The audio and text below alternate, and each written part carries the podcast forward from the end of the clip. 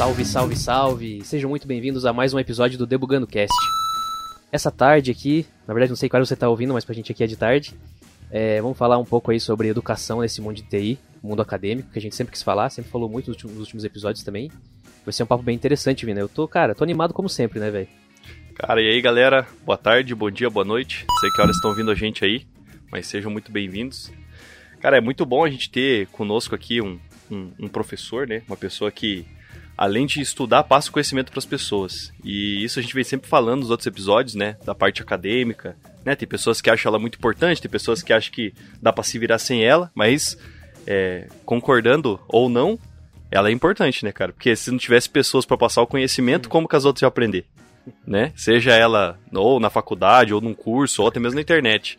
E esse camarada a gente tá aqui hoje, ele dissemina informação nas duas coisas, velho. Tanto na parte de curso, né? A parte de, ele vai falar de alguns, alguns, alguns projetos que ele trabalha ali, nessa parte acadêmica, quanto na internet também com o canal no YouTube. Fechou?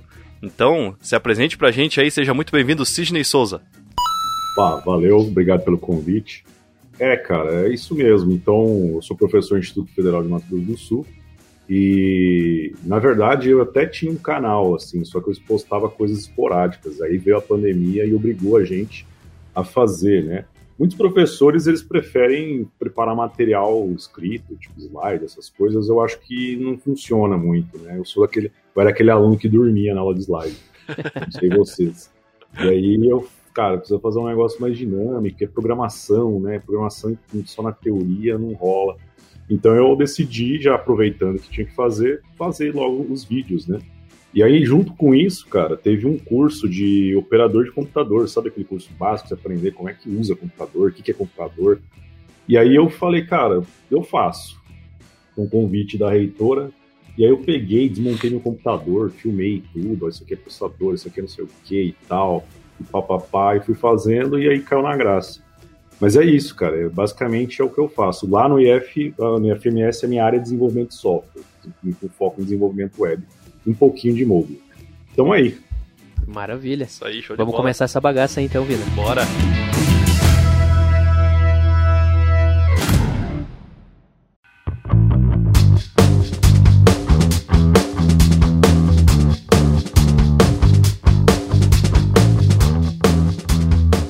Bacana aí, você já fez uma introdução aí muito massa. É, mas vou voltar um pouquinho antes ainda. Conta pra gente aí como é que você entrou nesse mundo, cara, de TI. A gente sempre faz essa pergunta aí porque é interessante ver como é que a pessoa chegou onde que ela tá hoje aí. Entendeu a caminhada?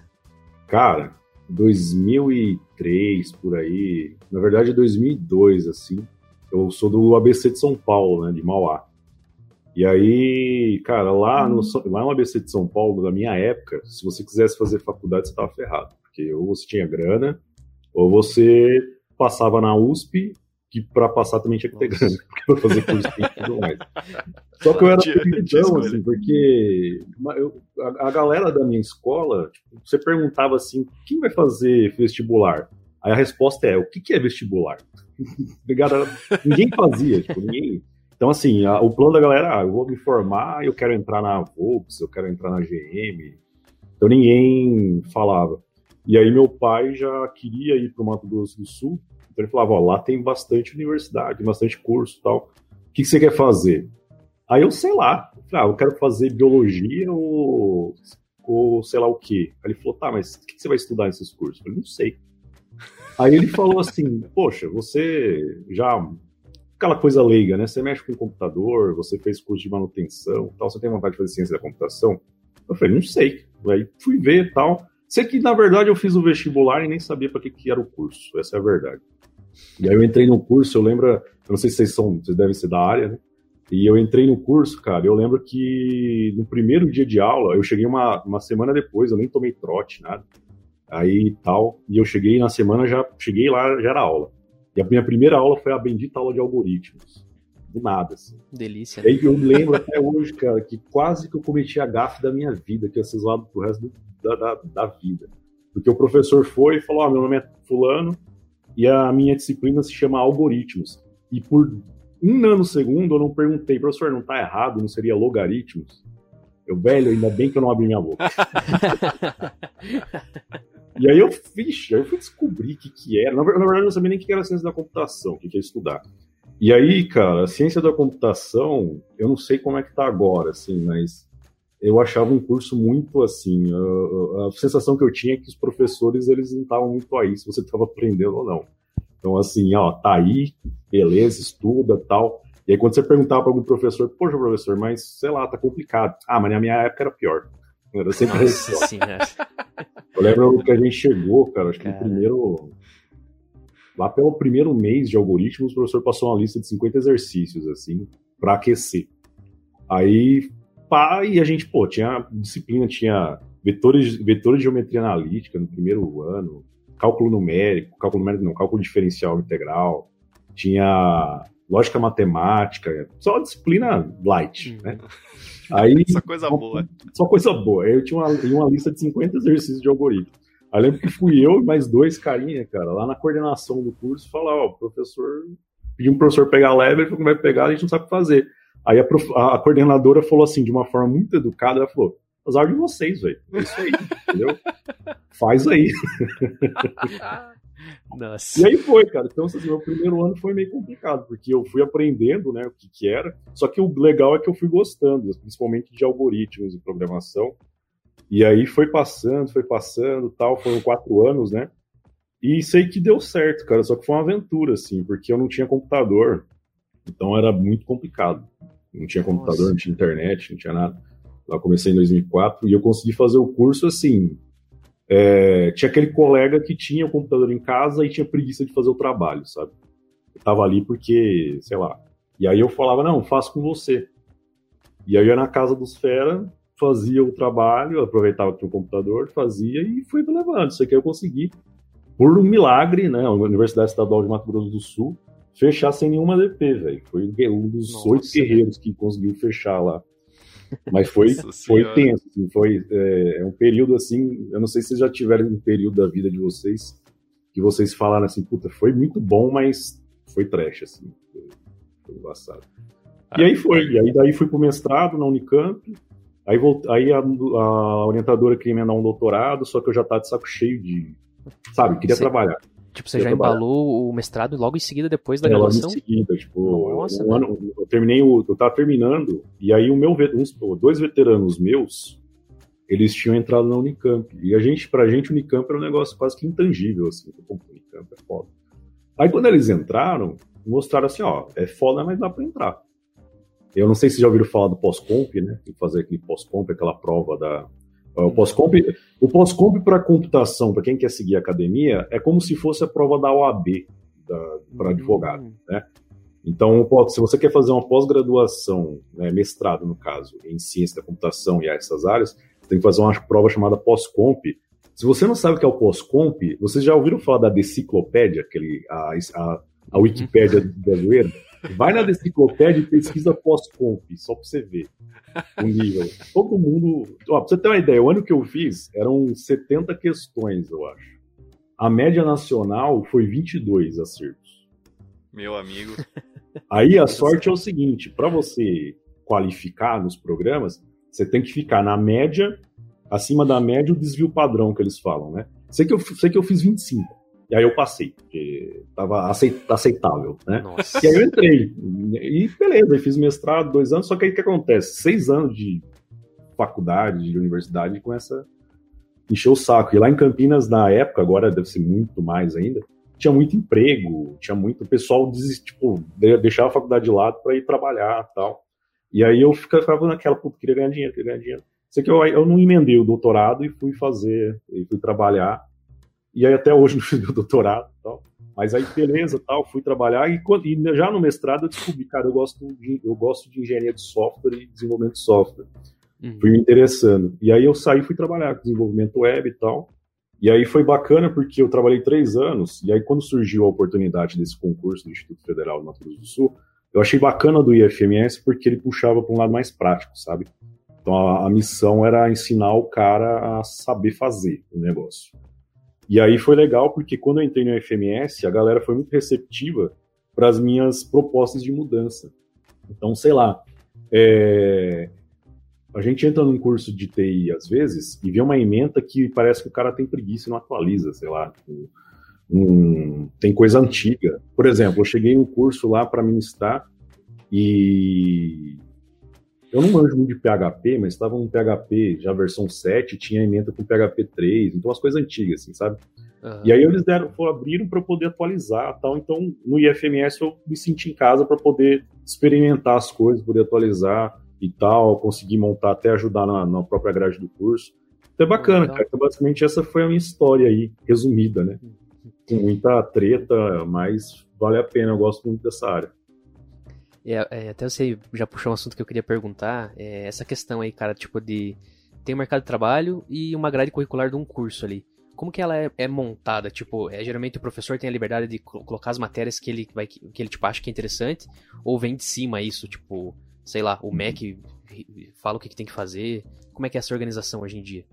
Cara, é meio a meio, tá? Por exemplo, é, o MEC, ele tem lá na, nas diretivas dele mais ou menos um, um esquema de como tem que ser a grade. Mas é assim, tipo, não é, apesar de parecer uma coisa muito amarrada, não é tão. Por quê? Eles falam, a missão do curso é essa. Então, por exemplo, ah, sistemas para internet, aprender a desenvolver sistemas computacionais com foco para web, blá, blá, blá, blá, blá.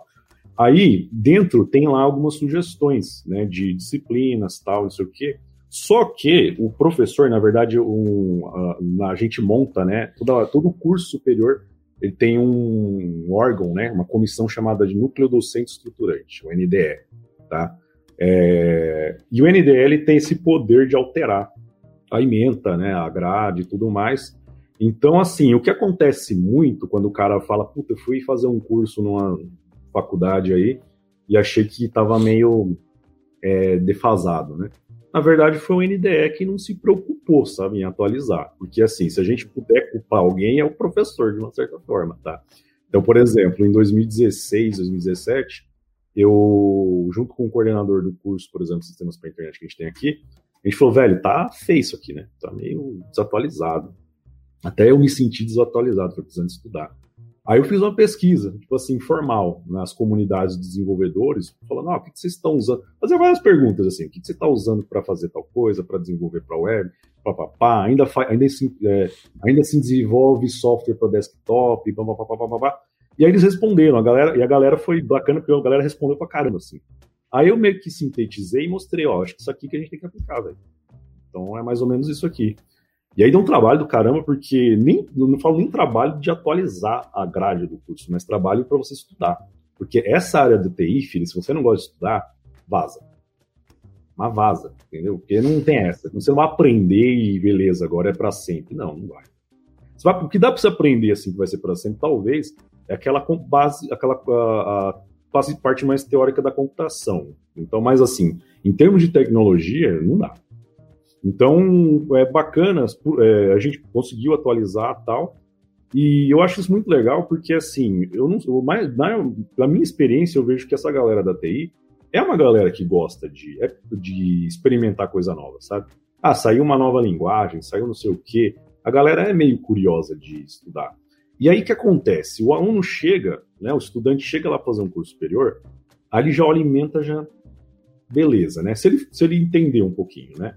É, e se ele percebe que o professor não é muito de se, de se atualizar, de querer correr atrás, se ele não participa muito é, para ver o que está acontecendo na comunidade aí, cara, ele desanima mesmo, entendeu? É isso.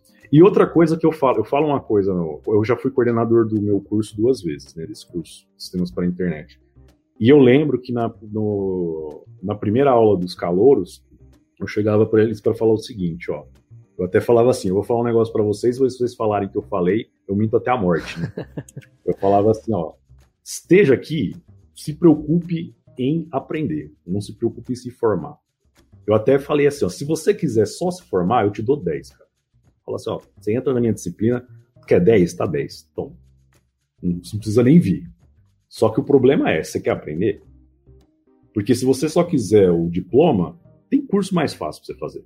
Ah, só preciso de um diploma de nível superior. Cara, vai fazer um curso mais simples aí e já era, tá? Agora, você quer aprender? Aí você vai ter que aprender. Aí não tem como. Porque não dá pra gente falar assim, ah, É, que nem, já tem um aluno falar, ah, professor, eu fiz o, o programa, ele não estava rodando bem, mas eu, pelo menos eu fiz. Eu falei, legal, aí você vai na empresa e fala, ó, eu fiz aqui, né? Mas pelo menos eu fiz, não rodou. não, não, não, não tá funcionando, mas tá feito. Não funciona, não vai rolar. Então, assim, por que eu falo? Se você estiver aqui querendo aprender, né? Beleza. Se quiser só se formar, cara, tá, eu te dou um 10, mas beleza, e aí? Aí eu, outra coisa que eu falar para eles, vocês estão aqui por quê? Aí o pessoal, nossa, porque essa profissão é linda, porque é muito bonito ter um curso superior. Eu falei, vocês estão todos besta, velho. Você tem que estar aqui porque você quer ganhar dinheiro. Não tem essa. Só pra você ganhar dinheiro, você tem que ir lá e mostrar que você sabe fazer. E tem que fazer. Né? Então é. é. isso. Então não adianta ficar assim, ah, porque eu tô aqui, porque é lindo ter um curso superior, que não sei o que lá. Não, velho, você tem que estar aqui para aprender a fazer alguma. Primeiro, eu acho que todo mundo é, se sente assim, oh, tive sucesso na vida se ele consegue fazer o que ele gosta e ganhar uma grana. Essa é a minha opinião. Então você está fazendo o que você curte, está entrando na grana, você está sustentando, você está de boa. Tá? Então esse é o caminho. Então se você estiver aqui, você está aprendendo a programar, está aprendendo a fazer as coisas, gosta de fazer, está se sentindo legal, vai ter. A gente está numa época boa que tem emprego, né? Agora na pandemia, se teve uma coisa boa, né? Na pandemia, é, o mercado de home office disparou, está faltando profissional. Então, velho, se você gosta, se quer fazer, velho, tá, você tá no lugar certo. Agora, se você não quer aprender, falei. Teve uma menina esses dias, inclusive, que ela saiu do curso. Porque ela chegou e tava, ai, não sei o que, tô fazendo. Ah, professor, mas eu tô fazendo. Eu falei, cara, você tá tentando replicar o que eu tô fazendo. Mas você não tá preocupado em aprender por, o que, por que, que eu tô fazendo desse jeito, como que funciona o negócio e tal. Aí eu falei para ela, ah, mas não sei o que, porque eu tenho que entregar seu trabalho. Eu falei, cara, não seja por isso. Eu te dou 10 agora. Se a sua preocupação é passar, eu tô te dando um 10 agora, só que você não vai aprender. Aí ela desistiu do curso. Daí saiu foda. É foda. Mas, assim, eu fui sincero. Eu falei, cara, você quer passar, você passa, velho. Eu te dou agora o 10, você passa. Mas não é, tipo, se ela, ela, você tem, ela percebeu, ela mesmo percebeu que, cara, ela não tava ali porque ela tava gostando do negócio. Aí agora entrou no outro curso superior, tá super feliz, tá lá, bacana, tá de bem. É. E é isso, cara. Basicamente, eu acho que é isso que eu penso. Uhum. Cara, esse, você falou de um ponto ali sobre o, o professor, assim, às vezes tem um pouco de preguiça de atualizar lá, não sei o quê. Cara, tive um. Quando eu tava cursando, eu tive uma matéria. Não lembro o que que era, cara. Eu acho que era. Acho que era sobre um pouco sobre sistemas pra internet, uma coisa assim. Daí eu, eu tava começando a aprender sobre Node, não na faculdade, né? Eu tinha pra começar a pesquisar sobre Node ali tal, com a JavaScript lá do servidor, era uma coisa uhum. meio nova ainda na época. Daí, beleza. Daí eu fiz uma pergunta pro professor lá, né? Tipo, oh, é... como é que funciona aí a questão do JavaScript lá do servidor, né? Tal, não sei o quê. Só que daí o cara, ele não sabia ainda, tá ligado? Só que daí ele falou assim, ô, oh, seguinte, JavaScript não dá pra usar, tipo, do lado do servidor, é só lá do, da página aí, não sei o quê. Daí eu, puta, não, mas tem um Node ali e tal, né? Daí o cara, ah, puta, não sabia, vou pesquisar tal. Daí você, puta, que merda, tipo, o cara não o cara, tipo, tá dando ah, sistemas mas... pra internet, não tá meio. Mas, é, mas, assim, esse professor aí, no caso, eu ainda, eu ainda pago um pouco de pau pra ele, porque ele pelo menos teve a humildade de falar, cara, eu não sei, então eu vou ver. E de fato, se você tem coisa que você perguntar para mim, lógico que eu não vou saber. Uhum. Essa área de TI é uma sopa de letrinha, velho. É, é sigla, é um monte de coisa. Só que pelo menos ele fala vou ver. O problema é aquele que fala assim: ah, não, isso aí não rola. Mas por quê? Porque não. Entendeu? Ele não quer é, saber. Não. Entendeu? É, isso foi bacana é... Ele falou assim, cara, vou pesquisar na próxima aula, eu trago aí alguma coisa e tal. Falou, agora, agora eu entendo isso, eu entendo o que você está querendo dizer. Eu acho que é assim, poxa, se tem algo que está acontecendo no mercado e está muito gritante, assim, por exemplo, uma tecnologia que está todo mundo usando, está muito gritante, e o cara não saber o que, que é, aí já é um sinal que, poxa, tem que se atualizar. Realmente, esse, esse lado eu entendo. Mas, é o que eu falei, pelo menos ele fala, não, eu vou ver, e aí vai sentir a necessidade, vai e tal, bacana, né? Eu, por exemplo, todo ano minha as minhas disciplinas elas mudam. Porque, ah, eu quero testar um negócio novo, eu quero experimentar um negócio novo tal. E muitas vezes, muitas vezes não, mas algumas vezes aconteceu, por exemplo, de um. Até um cara amigo meu, inclusive, esse aluno, que ele falou, estava fazendo um negócio lá, uma determinada coisa, e aí ele falou, ah, mas esse desse jeito aqui é mais fácil. Aí eu falei, vamos ver. Aí na outra aula eu voltei, ó, oh, gente, realmente, o fulano falou que é mais fácil, vamos ver. E é legal porque o vai sempre vai ter aquele aluno que vai falar, nossa, professor bosta, né? O aluno é melhor que ele. Mas não, vai ter a maioria da galera percebeu o quê? Poxa, o professor ouviu, né? aí aceitou tal e foi, fez, mudou o que ele estava fazendo com a dica. aí a própria galera se sente mais aberta, sabe, para poder conversar e para poder fazer. Esse, esse, na verdade, a gente vai numa questão que é um pouco até mais abrangente, que é o modelo da, da aula, da sala de aula. É, Porque qual que é o problema? O modelo da sala de aula clássica é aquele, o professor fala, você cala a boca e faz. Acabou. Isso aí não é bem assim, né? Então, na verdade, o professor está ali para viabilizar alguma coisa para você. Então, ele quer viabilizar um conteúdo para que você consiga entender aquilo. No meio do processo, é muito rico se você participar. Então, a aula não pode ser uma via de mão única, né? Tem que ser um negócio de, de mão dupla.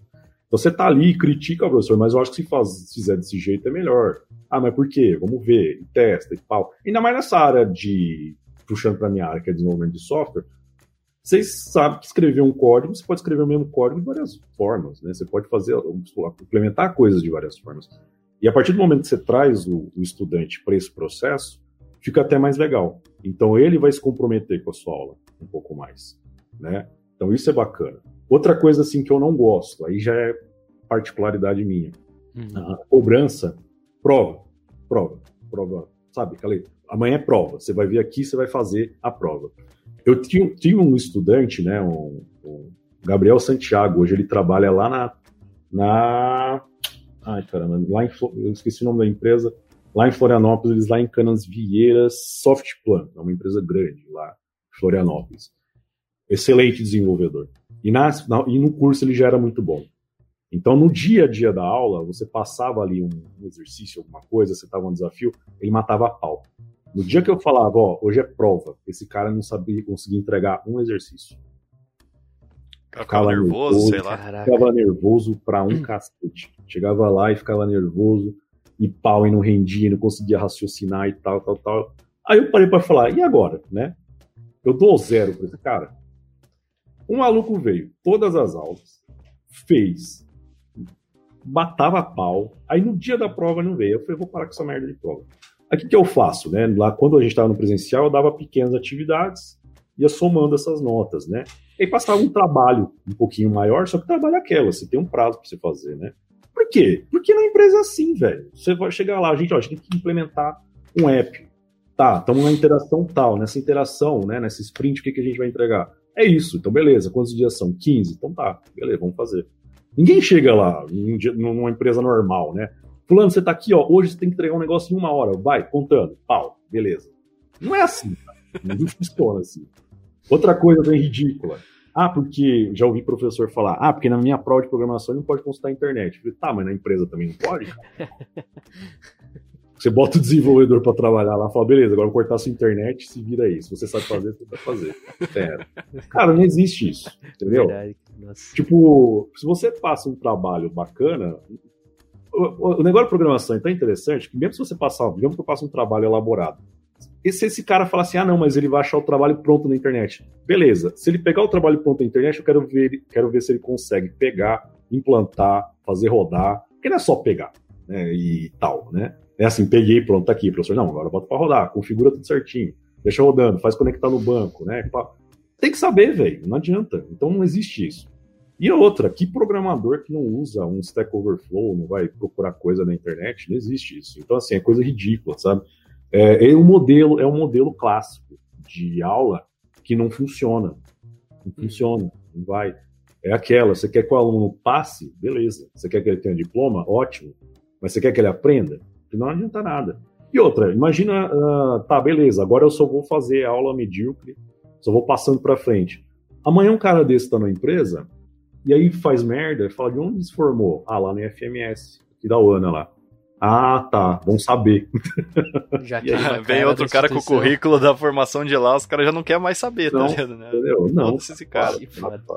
Então, assim, é, isso, cara. Quer ser, eu, na minha opinião, se você quer ser um professor na área de TI, ou até melhor, se você quer fazer um curso na área de TI, primeiro, para com esse, com esse negócio, esse modelo clássico de professor é o deus da sala, e, como eu falei, né, deixa o curso atualizado. Né? Você nunca vai conseguir fazer um negócio 100% atualizado porque você está falando da tecnologia agora, mês que vem mudou. Mas pelo menos deixar ali. É, o é, que, que eu gosto de fazer? Ah, eu tenho grupos de programadores, por exemplo, no Mato Grosso do Sul, grupos de, de programadores nível nacional até internacional. é fácil você ver o que a galera tá usando. Você vê as discussões. Então, cara, nem você falou, né? O cara falando Node, Node, Node, Node, Node. Opa, o que, que é esse Node aí, né? Vamos dar uma olhada. Vamos testar. Vamos fazer um projetinho de exemplo, né? Vamos ver. Vamos tentar ver. É isso aí, entendeu? É, é, isso, é coisa simples, cara. Agora, se o cara. E o mais importante, você quer ser um professor de, por exemplo, de programação, você tem que gostar de programar, velho. Se você não gostar de programar, não vai, entendeu? Porque você vai. Como é que você vai ensinar a sua teoria? Não tem? O cara pergunta, professor, já aconteceu isso com você? Ah, não. Por quê? Porque eu não programo. Caramba, peraí. Então não dá, cara. Qualquer área. Se eu quero ensinar o cara a cozinhar, como é que eu vou ensinar alguém a cozinhar se eu não cozinho todo dia, gente? Então não existe isso. É, é, ele, o, o, cara se espelha em você. Né? Ele vai ver. É aluno que vem te perguntar, ah, professor, o que, que você usa? Que, que, que, que, sistema operacional você usa? Que, que computador que você gosta de comprar? Quero comprar um computador, o que eu faço? O que é melhor para fazer? Então, todo esse tipo de coisa é, é, é, é basicamente uma, a mentalidade que o cara tem que ter, entendeu? Você quer, você quer ensinar alguma coisa, você tem que gostar do que você está fazendo. Senão parte. Mas é isso, não vou me estender muito aqui, começa a ficar. Que é, esse assunto é complexo pra caramba, né, cara? E é, é engraçado, cara, porque assim, você toca nesse assunto, acho que não tem uma pessoa que não venha na cabeça, às vezes, dos dois lados da história, vamos por assim, né? Tanto o professor que, que traz a galera pra, pra sala, assim, que, tipo, cativa a turma por ser um cara que, que dá espaço, que tem a, uma abertura ali com os alunos, que tem aquela como pode dizer, aquela confiança no que as pessoas que estão ali aprendendo com ele também falam, né? Tipo, um respeito por elas também, quanto o outro cara, que é o babacão, né? Que é tipo, porra, não, faz aí e já era, e foda-se, entendeu? Ah, porque aqui na minha, na minha aula é assim e já era. E eu vou te falar, um professor consegue acabar com o curso, cara. Um professor acaba Nossa. com o curso. Isso eu vou te falar. Porque você pode ter ali um corpo docente legal. Se tiver um professor babaca, que não está preocupado em ensinar, que só quer ferrar aluno, que só quer ser, sei lá, é, aquele egocêntrico e tal. Cara, um professor desse, é, como diria a galera mais nova, né, um professor tóxico. Ele acaba com o curso, cara. Porque imagina, o cara, porra, todo dia eu vou ir lá, pro cara ficar me humilhando, pro cara ficar. É, ele não acaba com o curso. É, isso é meio Cara, teve só um, um, uma rapidinha para terminar esse, esse, esse tópico agora, digamos assim. Quando eu fiz, eu tava terminando o primeiro semestre de sistemas, eu fiquei de recuperação, né? Na, na matéria de algoritmos. E aí, beleza. Clássico. Clássico. E aí, beleza. E esse professor, ele tinha a seguinte, a seguinte linha de pensamento, né? Até o Cauã, na época, trabalhava já, e eu tava no, no primeiro semestre, né? E ele não colocou, tipo, a gente fazia a aula em algoritmo em Java, fazia direto no PC em Java, assim, já pulou Portugal, pulou tudo. Ele já começou em Java direto. E certo. aí tem aquele cabeçalho padrão do Java lá, invite, não sei o que, bababá, tal, tal, tal. Antes de você começar o if else lá. E era uma prova de if else for, né? Uhum. E beleza. E aí eu tinha ficado em recuperação, porque na primeira prova eu tinha feito, tinha escrito o algoritmo inteiro lá, que era pra falar, tipo, sei lá, olá, e uns negócios simples assim. E aí eu não tinha colocado o cabeçalho. Então, tipo, eu mandava rodar o bagulho e não é. rodava. Mandava rodar, é. não rodava. E não, eu não lembrava, cara. Eu fiquei olhando aquela porra e fazia mas de novo, deu, fazia, fazia. Deu zero? Não, então, aí, beleza, né? Ele falou, ó, eu vou considerar a lógica tal, não sei o quê, mas deu zero, porra, ele considerou porra nenhuma, porque depois, quando eu fui lá, porra, e aí? Eu falei, e aí, né? Tipo, onde que eu errei então na. Beleza, esqueci o cabeçalho, né? Né? Cabação total. Beleza, tá, mas. E o que que eu errei na, aqui, na, dentro da, da escrita lógica, aqui, ó. Onde que tá errado na lógica aqui? Lógica não, não, tá certinho. Foi, você não ia considerar, caralho. Ah, então, mas é que acabei mudando de ideia, não sei o que, ó, Daí, mas enfim, mas onde eu quero chegar é o seguinte, é que na prova de recuperação desse cara aí, da galera que ficou, o cara meteu uma de Capitão Nascimento lá no meio da prova. Que, tipo, colocou e, tipo, uma galera ficou, assim, muita gente, cara. E aí, tipo, a galera chegou assim, daí tinha lá, era acho que duas ou três, é, duas, três coisas que tinha que fazer lá também. É, uma em if else, outra if else, outra em for e a, e a última na, nas duas, né, juntas. Uhum. Beleza. Cara, da galera foi levantando e foi vazando, porque, tipo, a maioria não sabia porra nenhuma, entendeu? Não era só por causa do cabeçalho que estavam lá, entendeu? Que era ah, meu caso, no caso. Eu tava lá por causa do cabeçalho, tinha esquecido, cabaçauro lá. E a galera tava lá porque, tipo, não sabia a lógica da parada. Daí cada um que saía assim, ele mandava assim. Os senhores estão fazendo seu professor muito feliz, senhores. Não sei o quê. Ficava mandando no Capitão Nascimento lá. Daí a hora que o senhor falou, pô, o professor que acaba com o curso. Eu falei, mano, eu não lembro, porque no segundo semestre eu cheguei, eu tranquei depois num período, assim. Eu fiz acho que um, um bimestre e tranquei. Então não sei quem continuou depois daquilo. Mas eu lembro que, tipo, cara, da, da, do primeiro semestre pro segundo, já, tipo, sei lá, o curso caiu pela metade, assim. E aí depois, quando eu tranquei, eu lembro que dei a agorizada e continuou até o Panza. falou que mudou o professor e tal. Acho que deve ter tido muita reclamação Nossa, e tal. Esse cara deve ter sido fora. Nossa, Mas o bagulho que fica muito na minha é. cabeça é isso, tipo, a galera levantando e vazando assim. Daí ele pegava, tipo, tipo ah, muito obrigado, senhores. Estão fazendo o professor muito feliz, não sei o quê, bababá. É, tá ligado? Cara, é, é, fazendo uma analogia, né? Sabe aquele. Todo mundo. É, vamos falar de, por exemplo, policial, né? É, tem gente que fala, não, polícia não presta, polícia é opressora, né, e tal. Só que, na verdade, o que que acontece? Você tem N policiais que fazem o trabalho dele bonitinho, aí você tem meia dúzia que abusa do poder, que gosta de esculachar e tal. E engraçado, cara, que qualquer profissão em que você ter, seja o centro de atenção de um grupo no, no seu trabalho, se a pessoa tiver uma mentalidade fraca, ela tende a se corromper. É engraçado. Então, por exemplo, eu sou professor. Todo santo dia eu tô lá com 30 negros olhando para mim, prestando atenção. Tem gente que acha isso motivo já para engrandecer o ego e tipo assim, ah, olha o meu poder, né? Eu passo a atividade, eles têm que fazer. Eu faço a pergunta, eles têm que responder, né? Ah, a gente vai pro laboratório, a gente vai pro laboratório. Então vai botando na cabeça que ele tem um poder ali.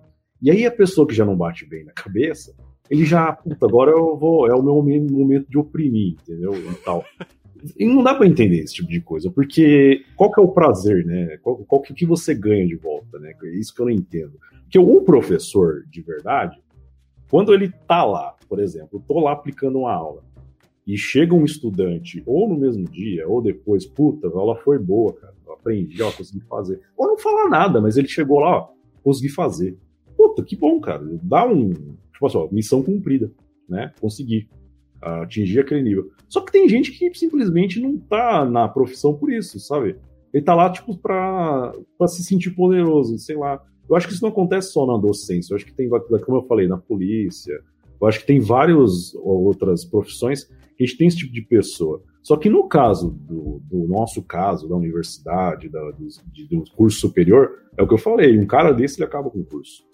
Só que uma das coisas, por exemplo, que eu gosto do IFMS, e eu, lógico que não, isso não acontece só no IFMS, e não, eu não vi acontecer, por exemplo, na minha faculdade, era a avaliação do professor pelo aluno.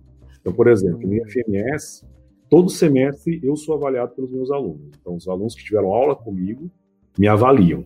E é uma avaliação. É, é, fugiu o termo da cabeça. Mas é uma avaliação que ele não se identifica. Né? Ah, Anônima. Então, basicamente, tem um formulário onde ele, é, as perguntas são um pouco mais objetivas, né? Ele escolhe lá, tipo, péssimo, muito bom. E tem uma parte que é descritiva que ele pode sentar a lenha. E é engraçado que, assim, eu até hoje eu nunca fui mal avaliado, sempre tive boas avaliações. Só que é muito massa esse feedback. Por exemplo, lá no começo, do, quando eu entrei, eu passava. A tecnologia que a gente trabalhava era Java. Hoje a gente está na onda do JavaScript, Node, essas coisas. É, e foi legal que teve assim: o, a avaliação é de 0 a 100. Eu fiquei com 92% de, de aprovação, né? Nota 92. E os comentários: ah, ele come Java no café da manhã. Ele dorme com o notebook debaixo do travesseiro. E papapá. Então, tipo assim, umas coisas loucas, assim, nos comentários. Tinha, tipo, elogio e tipo, ah, esse professor é muito louco, e não sei o quê. Só fala... Não, a, a, melhor avaliação que eu. A melhor crítica que eu recebi foi: Ah, ele só fala de programação. Ainda bem, né? Beleza. Não, mas então, só que isso é legal, porque aí eu, todo semestre você é avaliado, né? Então, assim, essa avaliação ela influencia, ela tem uma. A gente tem a nossa progressão funcional, né, de carreira, e essa avaliação ela pesa até na progressão. Então, se você é avaliado mal, isso vai, pode atrapalhar você progredir na carreira, né, como docente. Então, acho que muita instituição não tem isso, um momento para o aluno avaliar. Então, por exemplo, você foi lá, fez essa disciplina. É, o correto seria o quê? Ter tido a avaliação do docente pelo discente. Era o momento da galera sentar o pau, né? E ver. E aí, no caso do IFMS, o professor é, recebe muita crítica, ele é chamado para conversar. Então, vai lá, tem um, um, um setor né, do campus, de psicóloga, pedagoga e tudo mais, conversa o que está acontecendo, e papapá, então vamos ver, e, enfim, já gera um, tem um feedback, coordenador do curso e tal. Eu acho que tem que ter isso, tem que ter isso. Então, assim, primeiro, você quer ser professor? Professor não é para alimentar ego. Na verdade, você está ali se você parar para pensar na, na, na, carreira do professor, é uma carreira que você não está ali para se engrandecer, mas na verdade você está ali para tentar fazer pessoas se engrandecerem profissionalmente, pessoalmente, né? Então tem gente que entra na faculdade, falando do, do, do aspecto positivo, né? Por, gente que entra na faculdade com autoestima baixa, não tem um, um uh, além de não ter o conhecimento profissional, tem autoestima baixa e tal. Aí você bota essa pessoa, por exemplo, para além das aulas, ah, vou desenvolver um projeto de pesquisa, eu vou apresentar um trabalho num evento, eu vou, uh, vou apresentar um, um, um, software, alguma coisa que eu fiz aqui. Cara, até a autoestima da pessoa é bacana. Eu tenho um exemplo muito bom de uma estudante, só que não é do superior, no, do ensino médio, que é técnico, uhum. e eu fui orientador dela, ela, ela desenvolveu um aplicativo. E ela é uma menina, cara, super inteligente, só que ela é gaga. Então ela tem um problema. Só que ela só é gaga quando tá nervosa. Então ela tinha muita vergonha de falar, sabe? E, e essa menina arrebenta, cara. Hoje ela apresenta assim e tal. Se tiver gaguejando, vai gaguejando mesmo. Se não tá, ela fala. E ela peita tudo. E ela ganha o prêmio em feira e tal. Então é muito massa você ver isso. Porque aí isso que para mim tem que ser o prêmio do professor. Puta, o trabalho tá funcionando, cara. Legal, né? Ou então, pensando aí, puxa, entraram três alunos meus na empresa top aqui, olha que massa, né? Legal, eu sei, você, é, isso aí é combustível para você acender fogo depois, você falar, mostrar para os outros estudantes, gente que está estudando, tá vendo? Ó, esses são os nossos bons exemplos, olha que bacana. Você cria um elo, chama esse cara para vir palestrar, né? Como a gente já fez aqui, chamou um aluno que já estava trabalhando, ó, vem aqui, né? Vem palestrar, vem falar como é que é. Cara, o aluno, porra, legal, eu acho que isso tem que fazer. Não ficar alimentando ego, ah, eu sou nossa, mestrado, escrevendo mestrado. Você vai nessas instituições grandes, é, tem muito professor bom, só que tem sim aquele professor que ele é o, o ego, o egocêntrico. Então ele dá uma aula escrota, mas ele fala, ah, mas eu sou pesquisador top, eu sou pesquisador de, de produtividade top, não sei o quê. E só que ele não tá nem aí, tá aí eu, né? Eu tô aqui pra, né? Tô aqui. E aí? Ah, mas eu sou. Sabe aquela zoeira do Nossa, Cristiano. Ronaldo, né? Sou lindo e tal. Mas pai, eu ah, mas eu sou lindo, né? Tal. É mais ou menos isso. E isso que aconteceu com você, cara, acontece mesmo, é clássico, sabe? é clássico, é clássico. Assim, é, é gente que quer ferrar aluno por besteira, tipo, sadismo, né? Tipo, ah, legal, estão vazando, é uma prova tão difícil que fez todo mundo vazar. Porra, velho. Sei lá. É isso. Cara, e assim, um, um, cara, os melhores professores que eu tive, assim, normalmente foi, tipo, aqueles que eles meio que, tipo, desafiavam, assim, o aluno, sabe? Mas, tipo, não no sentido ruim. Eles passavam, tipo, fazer alguns exercícios, assim, que fazia, cara, tipo, você, você ficava, tipo, quebrando a cabeça ali, saía fumaça da tua cabeça, mas você queria resolver a parada, estava hum. empolgado para fazer, tá ligado? Mind blowing, né, velho? Daí você fazia o bagulho dele, ó, tem um jeito melhor de fazer isso aí ainda, tá ligado? Esse caralho, pô, vamos nessa. Daí, tipo, você fica ali pilhadão, né? E, é. cara, um negócio legal, assim, tipo, além da, da faculdade, né? Depois que você, as pessoas começaram a fazer estágio, eu percebi isso aí. Tipo, tinha vários alunos lá, alguns começaram a fazer estágio, é, poucos em desenvolvimento, a maioria, tipo, em, em suporte técnico, essas coisas aí. Mas quem fez, tipo, a, quem tá fazendo estágio em desenvolvimento e aprendendo durante o trabalho, velho, quando chegava na aula, assim, cara, era outra pegada total, assim. O cara não tava ali só pra, pra fazer aula. O cara tava ali pra ver o que o professor ia falar também, às vezes puxava uma coisa do trabalho dele, já questionava e trocava ideia para chegar num consenso melhor. E o cara queria descer além, entendeu? O cara não tava ali realmente para passar na matéria, só quero ter um canudo. Porque o cara já tava com conhecimento, o cara já tava num trampo, tá ligado? Tava mandando bem no trampo. O cara, velho, eu tô aqui pra, pra agregar mais, tá ligado? Eu quero agregar mais pra chegar no trampo lá e saber mais ainda. E, tipo, era esse gás que a galera tinha, assim. Mas pena que, tipo, poucas pessoas conseguiram um estágio em desenvolvimento, sabe? É, é a, a, maioria, tipo, conseguiu em suporte técnico ou em outras áreas que era mais, tipo, nada a ver, assim. Mais paradão ali, né? É, é que também é. tem muita gente que não gosta, tá ligado? De programação e daí Não, é, não isso é outra coisa também que eu fico pé da vida no, na, nos cursos de TI. Aquele professor que fica enchendo o saco, não, você tá aqui que você vai aprender a ser programador, você vai ser desenvolvedor, você vai ser programador. E, cara, empresa de TI não é só programador. Então, por exemplo, tem, já vi, cara, gente tratar mal, por exemplo, a menina, porque ela não, ela não ia bem em programação, só que ela sabe aquela parte de análise de requisitos, de fazer a ponte com o cliente, de entender o que o cara realmente quer e que seria o trabalho de um PO, né, de um, enfim, pensando assim. Mas aquele cara que sabe abstrair do cliente, sabe negociar, por exemplo, ó, a gente vai entregar, a gente vai entregar tal coisa por causa disso, assim, assim, e era excelente. E a galera não valoriza. E é isso, a empresa não vai ser só o programador, né? A gente precisa de outros é, papéis ali, né? Então, por exemplo, eu preciso de uma pessoa que faça essa ponte com o cliente, saber abstrair o que o cliente quer e trazer para mim. eu preciso do cara da infra, né? Então, por mais que a gente fala de DevOps e tudo mais, mas é bom ter um cara que foque em infra. Então não é só programação, né? É, sei lá, é, é, é, é basicamente é você criar um molde e falar todo mundo tem que se moldar isso, né? Se você não se moldar isso, não vai. Eu acho bacana o seguinte, ó, você não quer ser programador, na verdade, até é, assim, depois eu vou falar um pouco, mas assim, você chega, você não quer ser programador, beleza, mas só entende como é que funciona o negócio. Saiba se virar um pouquinho, você não precisa se aprofundar nisso. Escolhe uma, a TI é enorme, escolhe uma área ali e vai, né? Ótimo, não tem problema nenhum. Inclusive. Eu, eu tá bacana. É, Opa, é, só falar. rapidinho aqui, senão eu vou perder o fio aí. É, esse negócio você falou assim, cara, beleza, eu não gosto disso, mas entenda um pouco pelo menos. Porque senão não, não, vira, não vira aquele gestor assim, tipo, cara, a gente precisa fazer isso. Quanto tempo leva? Tipo, velho, você já vai ter um pouco de noção, você vai hum. conseguir saber guiar o cara mais um pouco para aquele lado que tem que ir. Você só não pergunta assim, tipo, beleza, é, pra quando então? Tá ligado? Fica aquele cara nesse, nesse estilo. Daí fica às vezes um troço ali, que às vezes o cara é meio malandro, o cara joga um prazo absurdo ali, às vezes você vai querer dar uma encurtada e o cara vai levar o é. prazo é. gigantesco lá e o cara e é pode é ter uma rapidão, tá ligado? Casos, né? E é ruim nos dois casos, tanto ele passar um prazo muito longo ou muito curto que não vai dar tempo de fazer. E eu acho que, no caso, vou puxando para minha área, que é o desenvolvimento e programação, eu já vou um passo além.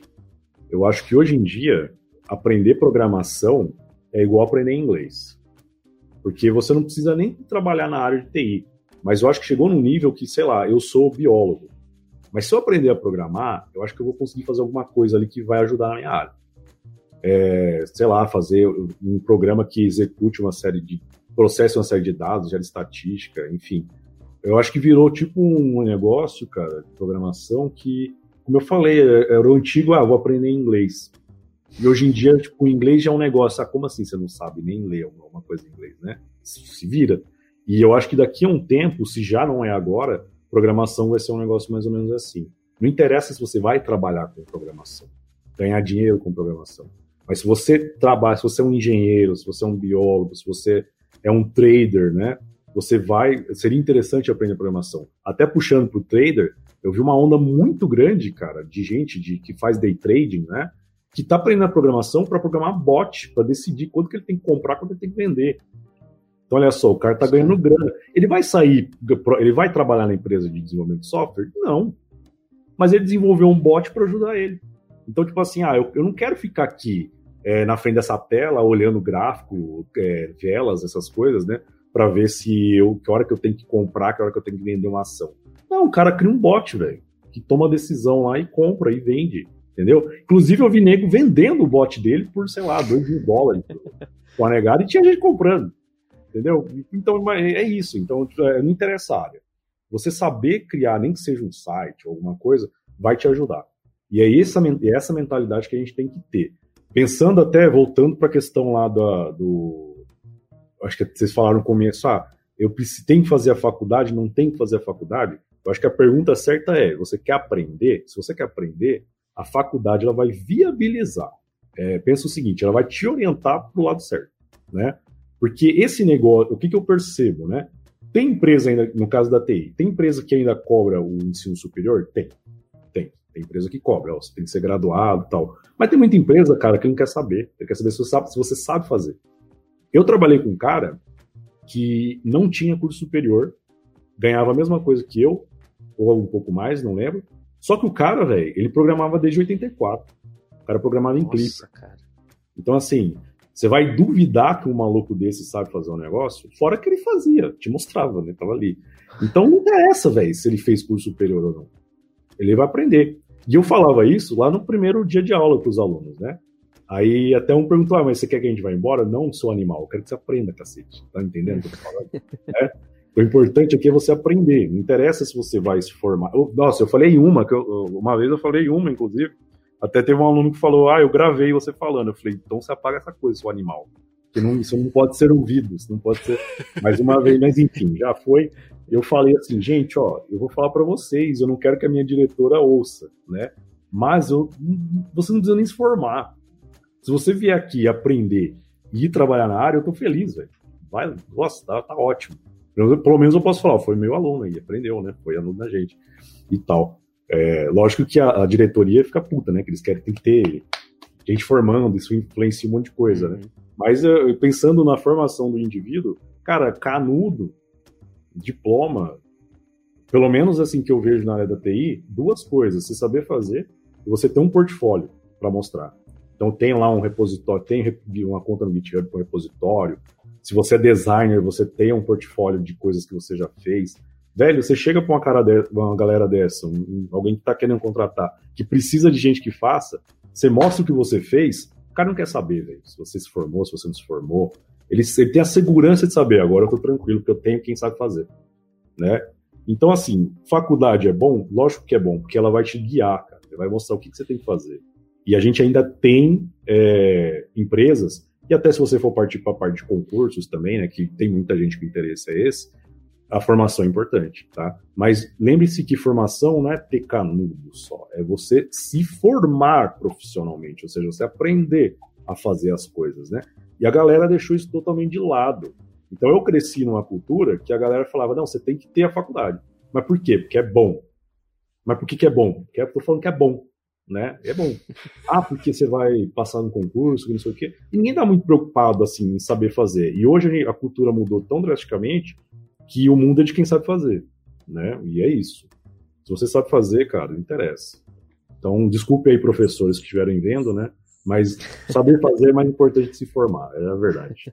É aquela coisa, cara, uma, um, dois, vamos pôr assim, dois, dois exemplos que você deram aí, essa parada de saber fazer, né? Eu acho que entra também, não só na, na, área de tecnologia, né? Mas acho que em todas as áreas que que envolve a pessoa ter uma predisposição ou ter um conhecimento para aquela função que ela vai fazer, a, a faculdade ela não influencia em nada.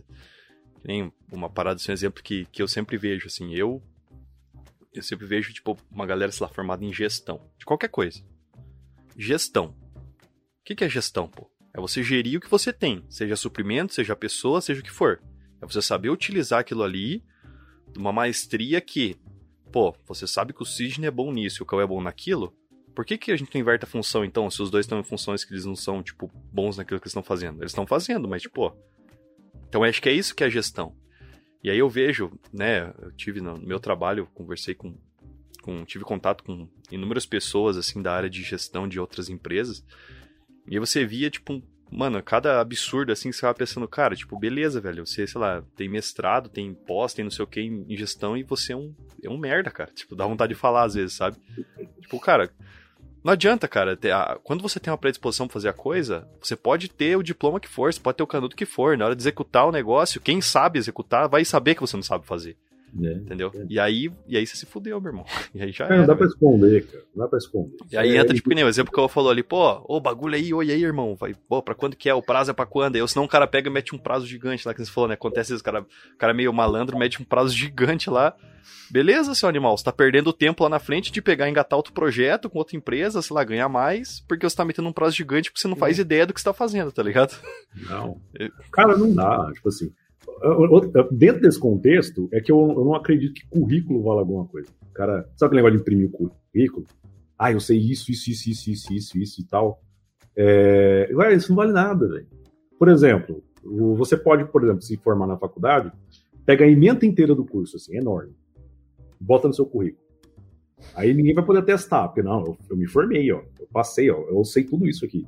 Mas na hora de fazer, e aí, você sabe fazer? Por isso que eu acho que hoje em dia o portfólio é muito mais importante do que currículo. Se você é um desenvolvedor, cadê seu. Me passa a sua conta do GitHub aí, eu quero ver seus repositórios, né? Deixa eu dar uma olhada. Se você é designer, você tem um projeto do Figma aí para dar uma olhada, tem algum negócio para eu ver aí. Cara, é isso, é portfólio. Então não adianta. Se você, você tem que mostrar que você sabe fazer, não ficar cuspindo currículo, formações e tudo mais.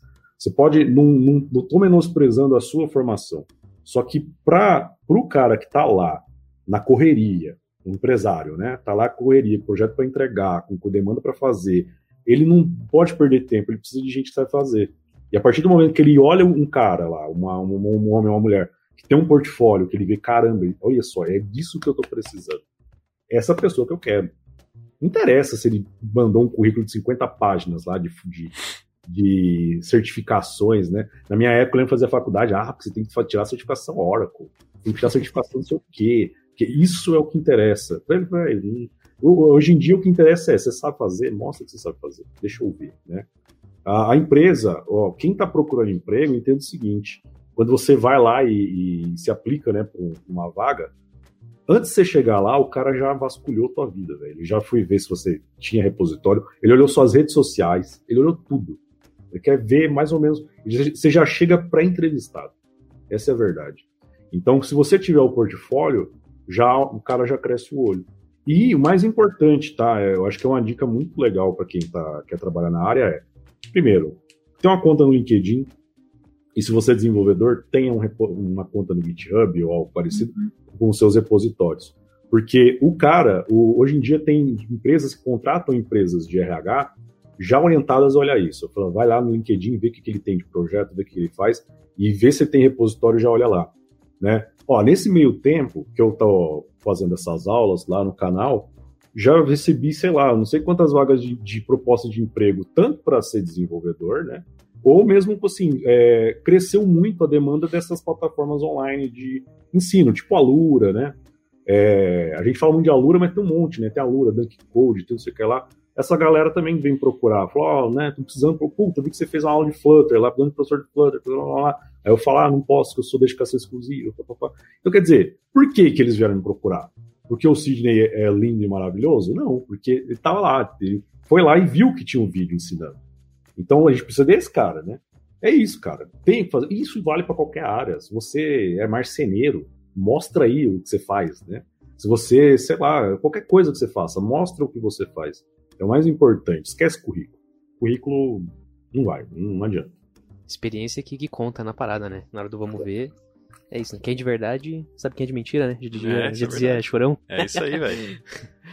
e, Exatamente. pô, é, cara, aproveitando aí, você tem você tem contato aqui direto né, com o pessoal de ensino médio, aí, o pessoal mais novo, assim.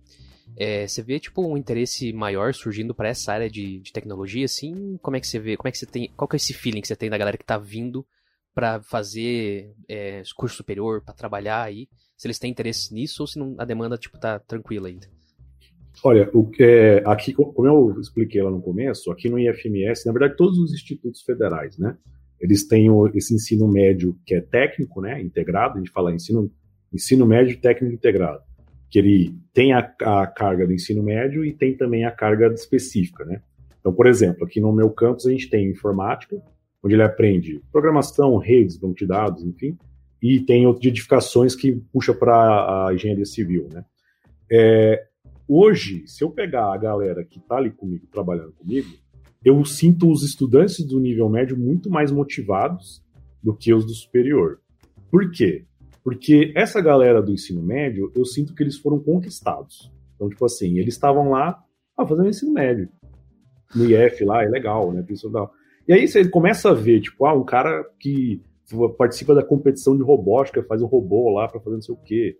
Ah, é o cara que desenvolveu um aplicativo para celular e publicou. Nossa, tipo, ele é menor de idade ainda, né? Tipo, e faz umas coisas dessa. Ah, um outro que ganhou um prêmio na feira porque fez um negócio lá de inteligência artificial. Então, quer dizer, eles são, eles se apaixonam, eles são é, é, conquistados, né? Basicamente. Essa galera, velho, que pega e se apaixona mesmo, eles voam. Eles chegam muito mais motivados. E ela é interessante porque o que está acontecendo, inclusive, até puxando para o que eu estava falando agora. É, eu tenho, por exemplo, alguns estudantes que estavam no médio, vieram, se apaixonaram, por exemplo, por programação, outra coisa, e os caras saem do ensino médio empregado, velho. Tipo assim, então, Pô, ele vai fazer o curso superior? Vai. Por que quer? Outros nem vão fazer, mas já está empregado, com salário bacana. Então, por exemplo, aqui, eu não sei qual é a média salarial da região de vocês, mas eu sou de uma região, eu estou numa região aqui que a média salarial é, é, é horrível, pensando no geral, né? Tudo ali em torno de um salário mínimo, vamos falar assim. Aí você vê um moleque de 17 anos que, tá, que tá, vai defender o TCC do técnico ainda e tá ganhando 3 pau, sei lá, 3 mil reais de iniciante. Nossa, que tesão. Então, galera, porra, né? Já a motivação, ele já tava motivado e o outro que tá começando já fica mais motivado ainda. E fora que, assim, o, o, mais importante, né, não é nem os 3 mil reais que o moleque tá ganhando, ou sei lá quanto ele ganha, mas a, motivação, assim, você vê que o moleque gosta de fazer aquilo. E o legal da área de, da nossa área de desenvolvimento de software em especial, é que você consegue mostrar o que você faz de uma forma bem abrangente. Então, por exemplo, eu fiz um site, um, um sistema web, eu passo o link para a galera, a galera vê o que eu fiz, né?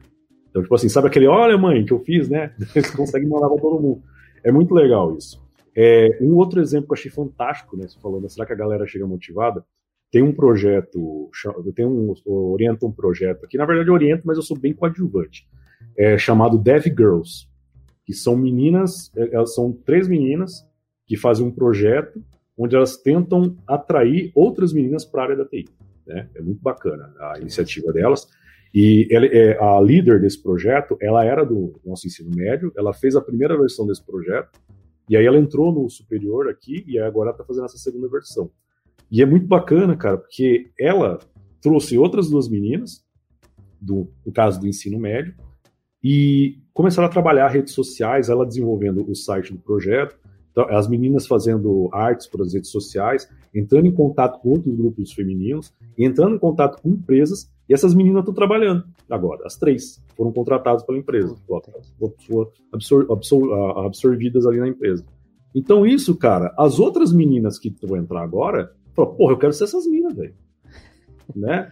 É, isso é bacana. Então, assim, eu percebo hoje que a galera, essa galera do que entra no nosso ensino médio, né? Falando do nosso ensino médio aqui, do IFMS, a gente consegue dar uma conquistada. Eu acho que esse exemplo tinha que ter em todas as escolas. E eu não estou falando só de TI. Não é, não é todo mundo que quer trabalhar com TI. Mas sei lá, o cara quer trabalhar com edificações, por exemplo, que é a nossa outra área, quer trabalhar com outra área bacana, uma engenharia, alguma outra coisa. Cara, esse assédio do bem tinha que ter em toda escola, entendeu? O cara tá lá na, no ensino médio, tá estudando coisa que ele nem sabe o que ele tem que estudar. Não, não sabe. Você perguntar por que você está estudando isso aqui? Não sei, porque o professor passou, né? Ou então a pergunta mais clássica: por que você está estudando isso aqui? Porque cai no vestibular. Mas é legal, mas por que, que, que você vai fazer curso superior? Ah, eu acho que eu vou. Qual curso? Não sei. Ou, ou então falar, ah, eu vou fazer tal, mas por que, que você vai fazer? Ah, porque falaram que é bom. Então vocês conseguem ver o problema? Nossa. Não tem orientação na vida. Então a gente, a gente entra na escola sem orientação nenhuma e vai para frente. O nosso objetivo do primeiro ano é passar para o segundo, do segundo passar para o terceiro, e aí por aí vai. Então esse é o, o terceiro daí ferrou, né? Puta, é o próximo ano que vai acontecer. É. Fica em casa. Entendeu? Então, tipo assim, eu, o, é se a gente pegar no grosso, no, no, macro, né, tá tudo errado, né? Então, assim, o, a, gente, a gente bota a molecada para estudar e não fala para eles por que eles estão estudando, por que, que eles deveriam estudar, né? Então, isso é errado. Então, eu acho legal, nesse contexto, quando eu vejo, né, desculpa os professores estão vendo também, novamente, né, é, para aquela velha questão tem que ter fazer a faculdade ou não, mas dentro da TI eu estou vendo uma transformação muito interessante, que é aquela galera assim, ah, eu nunca parei para fazer um curso específico ou tal, mas eu aprendi nessa área, gostei, estou trabalhando, estou vivendo disso. Velho, isso é muito bom. Eu acho que a hora da gente, agora não é a hora da gente ficar com medo, ah, porque ninguém vai querer fazer curso superior. A gente pode, de outras maneiras, tá trazendo essa galera para trabalhar com a gente e motivar outras pessoas. Eu acho que isso é o papel da instituição de ensino, né? Não interessa se isso vai ser um curso superior na faculdade, ou se vai ser um outro tipo de curso de menor duração, por exemplo, né? Hoje a, a demanda por cursos técnicos, que são aqueles cursos de menor duração, estão até maiores do que a demanda por curso superior. É, um colega meu, professor também no, da universitário, ele foi fazer um, um pós-doc, né, lá na Austrália, ele falou, cara, que é incrível, porque assim, a galera não pensa em fazer curso superior, eles fazem cursos técnicos. Então, aquele curso objetivo, por exemplo, ah, eu quero aprender a ser desenvolvedor web, então vem. Seis meses, um ano, sei lá, você agora tu é um desenvolvedor web, beleza. Então, a galera que vai para um negócio específico, sabe? Aí, eu acho que esse é o momento do, do, das universidades, das instituições falarem assim, ah, vou ficar com medo agora de não ter curso superior. Não, vamos se adaptar, entendeu? Vamos se o objetivo é botar a gente no mercado, a gente está numa pandemia agora. Tô, a, o mercado brasileiro está precisando de uma porrada de desenvolvedor. Eu vou falar para o cara, vem aqui, daqui a quatro anos você vai ser um desenvolvedor? Você entende? É duro, então, né? É duro. Não dá, não dá. Então, se eu puder, por exemplo, ah, vou fazer um curso de extensão de um ano, vou fazer uma, uma coisa mais técnica, de menor duração, mas o cara vai chegar aqui, ele vai aprender a fazer alguma coisa, cara, vamos fazer, entendeu? É, é questão de, de se adaptar. E aí volta para a questão do orgulho, né? É a hora do professor, não só o professor, mas a instituição, perder um pouco desse orgulho e falar, vamos atender o que a gente realmente precisa atender, né? Então, por exemplo, o, o caso do colega aqui, né, fez uma disciplina e desanimou do curso, né? Por causa de um, uma mentalidade errada de uma pessoa. Né? Será que não era o momento, por exemplo, né? Até o cara deu zero porque não rodou o programa, né? Até eu brinco, porque não, com os meus alunos eu falo o seguinte, cara, eu só te dou zero se você não entregar nada. Que pelo, agora, se no seu caso ali, pode ter certeza que eu consideraria. É, então, sei lá, vamos, vamos, vamos se adaptar. Não, mas isso aí foi um exemplo muito errado, tá? Porque se a lógica estava certa, não interessa. É, eu acho que para mim só tira zero que não entrega nada. Né? Nem que eu te dê meio, mas assim, alguma coisa eu vou dar de nota. Então, eu acho que é a hora das instituições assim, brasileiras começarem a pensar mesmo, o que, que a gente está querendo formar, né? A gente tem um mercado de TI, velho, enorme no nosso próprio país e a gente não dá conta de atender. Isso pode gerar um colapso. Imagina se essa pandemia se estende, a gente, o home office, a, a, as pessoas terem que fazer vários tipos de serviços à distância e você não conseguir desenvolver essas, os sistemas, esses aplicativos. O que, que vai virar? O que, que vai acontecer? E, e, o mais importante, no meu caso, qual que é, qual que é a, a, a, a responsabilidade ou a, a parcela de responsabilidade ou culpa da minha instituição, ou mesmo eu como professor nesse processo. Então, tudo isso é, tem que se pensar, né? Basicamente é isso. E eu vou parar aqui, senão eu vou filosofar até. Não, mas é, esse negócio de. Da, eu, eu, digo assim de. Vou, vou, usar aqui como exemplo das moscas brancas, digamos assim, né? Que você estava falando do instituto lá, pô, o camarada que está trabalhando, apresentando TCC e tal.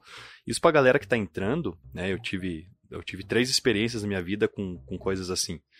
Né, duas foram em, em, cursos técnicos que eu fiz, e uma foi onde eu tava, trabalhava até, até pouco tempo atrás, que era lá no, no Exército. Né?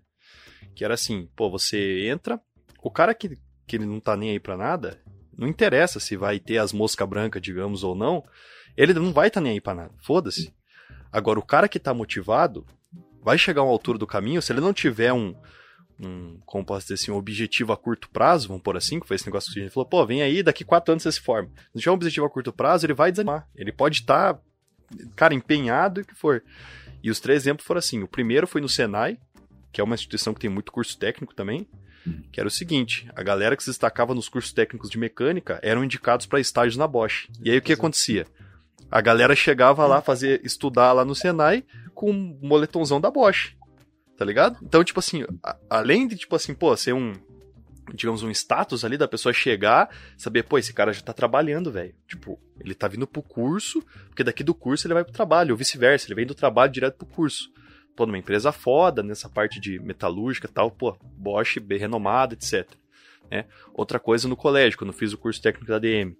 Pô, os caras traziam pessoas que tinham feito o curso técnico da DM que, tipo, trabalhavam em empresas ou tinham suas próprias empresas. Não necessariamente quer dizer que o curso, né, tipo, fez a pessoa conseguir aquilo. Mas eles traziam pra pessoa, tipo, contar aquele, ô, oh, realmente o que vocês estão aprendendo aqui, pô, eu uso hoje em dia. Ou, né, eu tenho essa gestão, faço isso, isso e aquilo, ah, que eu aprendi com o professor fulano de tal, me ajuda até hoje, tal, tal, tal. Então você tinha aquela, aquele, digamos, aquele objetivo mais próximo de, pô, se o cara conseguiu, por que, que eu não consigo? Entendeu? E aí, se você tá motivado, se você quer aquilo ali, tipo, porra, você vê aquilo muito mais próximo do que até mesmo o próprio diploma, entendeu? E dentro do exército é a mesma coisa. Pô, você vê o cara ali que passou o primeiro ano, que ganhou isso, ganhou aquilo, tem o nome do cara estampado lá porque ganhou a medalha não sei do que, tem o nome estampado lá porque ganhou a corrida não sei do que. Você fala, pô, eu quero meu nome lá também, caralho. E aí, tipo, você sem perceber, isso é meio inconsequente, assim. Não é uma coisa. Que nem o, o, o Sidney falou ali, não é uma palavra que você usou, mas falou, tipo, é meio que. É do bem, assim. Você meio que. É meio que uma manipulação do bem, assim, vamos pôr entre aspas. O assédio aqui. do bem. Assédio do bem, isso.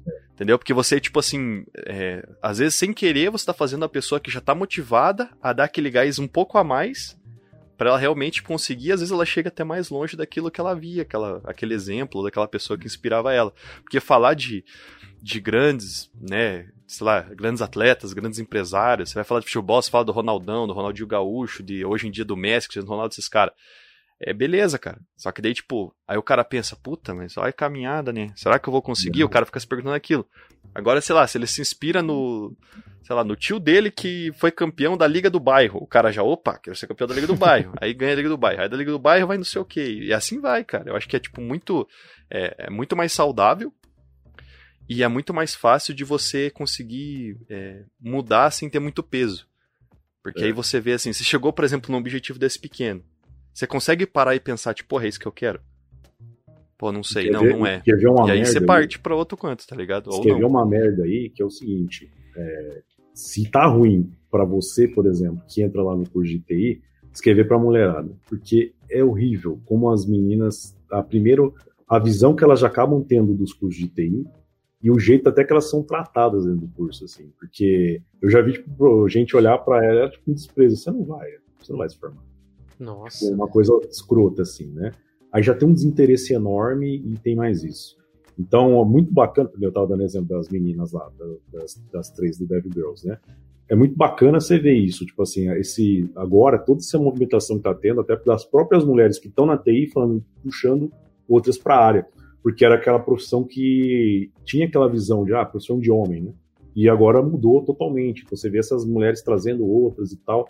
No nosso caso aqui, cara, aqui da Uana, é uma cidade que fica na porta do Pantanal. É como se fosse uma porta do Pantanal mesmo. Então tem uma comunidade indígena enorme. E você vê, por exemplo, uma menina indígena que tem, que tem faz projeto de inteligência artificial. Olha que foto. Você não quer imaginar um negócio desse. Até na foto do projeto dela tá com todo um cocar assim e tal. E rodando um, e rodando lá um, um script de IA lá para fazer uns processamentos loucos.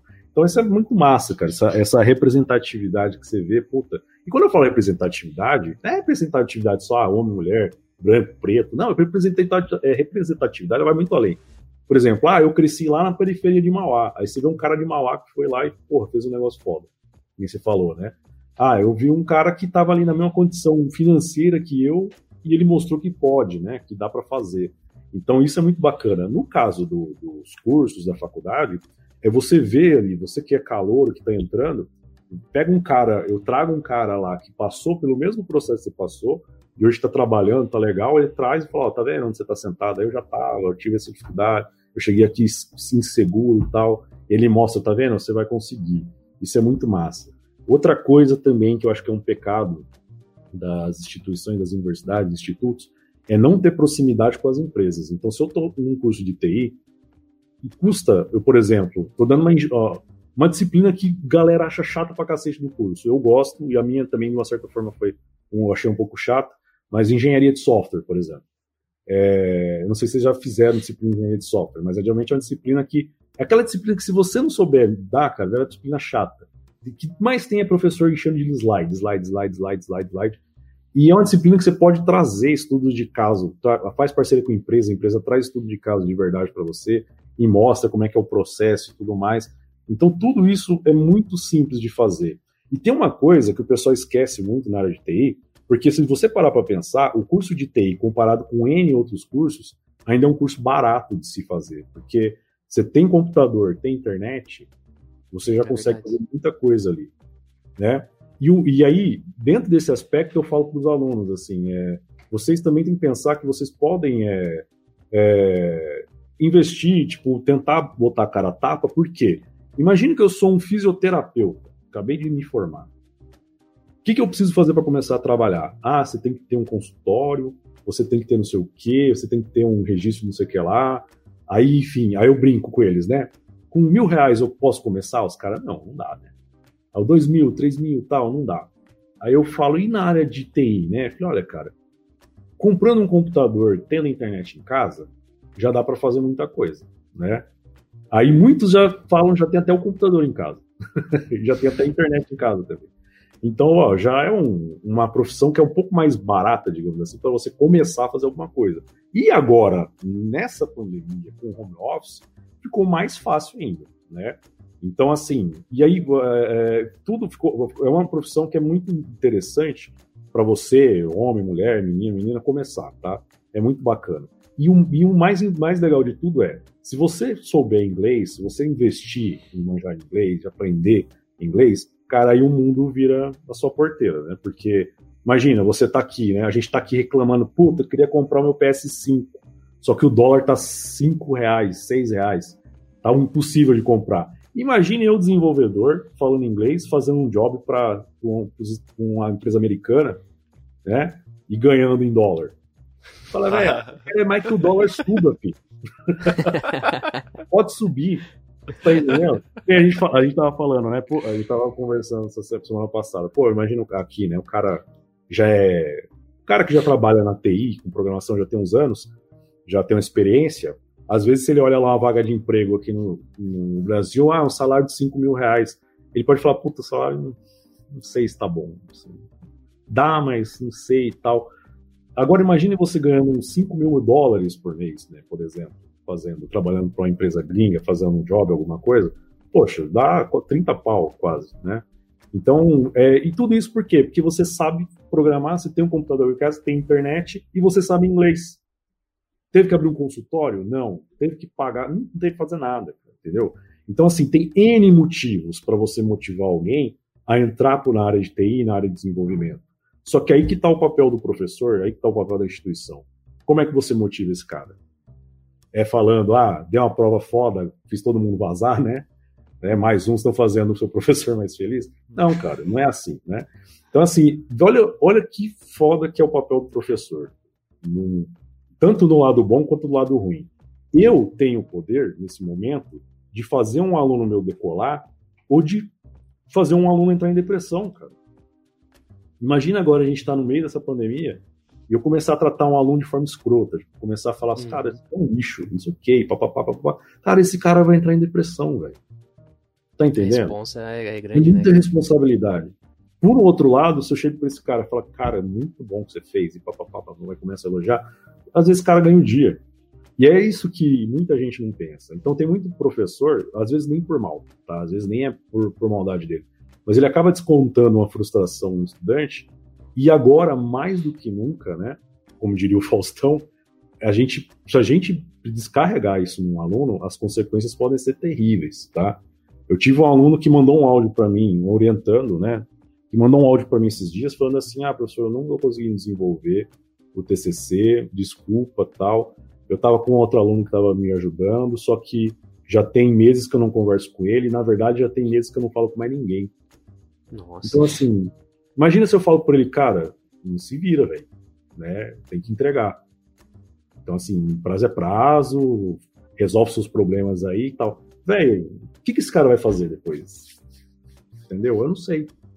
Então é um momento de você falar, não, calma, né? Vamos ver o que você fez, pega o que ele fez tal, ó. Cara, não, não vai dar para você entregar isso, mas vamos readaptar a sua proposta, né? Por exemplo, ah, ele tinha que implementar um software, mas você já fez toda a análise de requisitos, você já fez uma pesquisa de outro software. Vamos pegar e fazer um artigo, né? Você mostra o que, que esse nicho de mercado, as ferramentas que tem, qual seria uma proposta para uma boa ferramenta, e você tem um TCC, né? E é isso. Não dá para tratar de escroto. Cara, imagina, véio, você poder falar com o aluno e botar em depressão ou falar com o aluno e fazer ele seguir bem no dia. É foda. Então, assim, é isso. E já acontecia no presencial, né? Porque eu aposto que, por exemplo, o exemplo que você deu, né? Muito aluno que fez essa recuperação, que vazou, talvez ele tenha saído mal dessa prova. Alguns saíram e falaram, dane-se, vou beber, né? Que se dane. Outros saíram e falaram, velho, tipo assim, sai mal, cara sou um bosta, né? É, eu me sentia muito assim. Quando eu ia fazer uma prova e ia mal, eu falei, puta, eu sou, sou ruim, sou um bosta. E aí acaba seu dia, entendeu? Tudo por causa de uma atitude de um professor. É para passar a mão na cabeça do aluno? Não. O professor tem que cobrar. Mas tem que saber cobrar, né? Você quer que ele faça coisa, mas não é tratando gente escro, com escrotidão. E agora, se você é professor, você está assistindo esse podcast, cuidado com o feedback que você dá para o seu aluno nessa época de pandemia. Você não sabe o que, que esse cara está passando em casa. Você não sabe se ele está, se ele tá, sei lá, ele não sabe nem se ele está tendo dinheiro para comprar comida em casa. E aí você chega e descarrega uma frustração um cara desse, como é que fica? Né? Então, deixa a mensagem aí pros. Nossa. Tá dado o recado, né, velho? Não, é, pô. Cara, essa, essa primeira parte aí, a gente falou bastante da área acadêmica, foi, puta, cara do caralho. Simplesmente assim, achei muito foda. O Sidney trouxe muita coisa aí, velho. Que, puta. O que eu tava na minha cabeça é que eu tava pensando só em coisas, tipo, meio que por cima ali, cara, você se aprofundou num jeito ali que agregou demais, velho. Tocou Do na caralho, ferida mesmo, velho. né? Tanto da parte massa. boa quanto da parte ruim.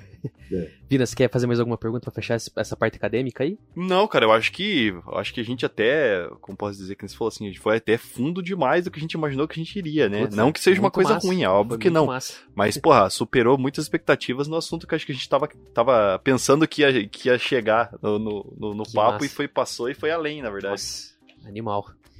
Bom, é. Vamos partir agora pro teu canal do YouTube aí, fazer um. dar, uma, dar uma credibilidade, né? Você contar um pouco do, do teu trampo no YouTube aí também. Que eu vi que tem vários Opa. vídeos lá. É, vamos lá, vamos começar aí só. É, cara, qual que é o objetivo daquele canal lá? Eu sei que você já falou que eu acho que você deve usar como material complementar nas aulas, alguma coisa assim. Mas é, ele já foi criado, tinha um objetivo antes disso? Como é que funciona?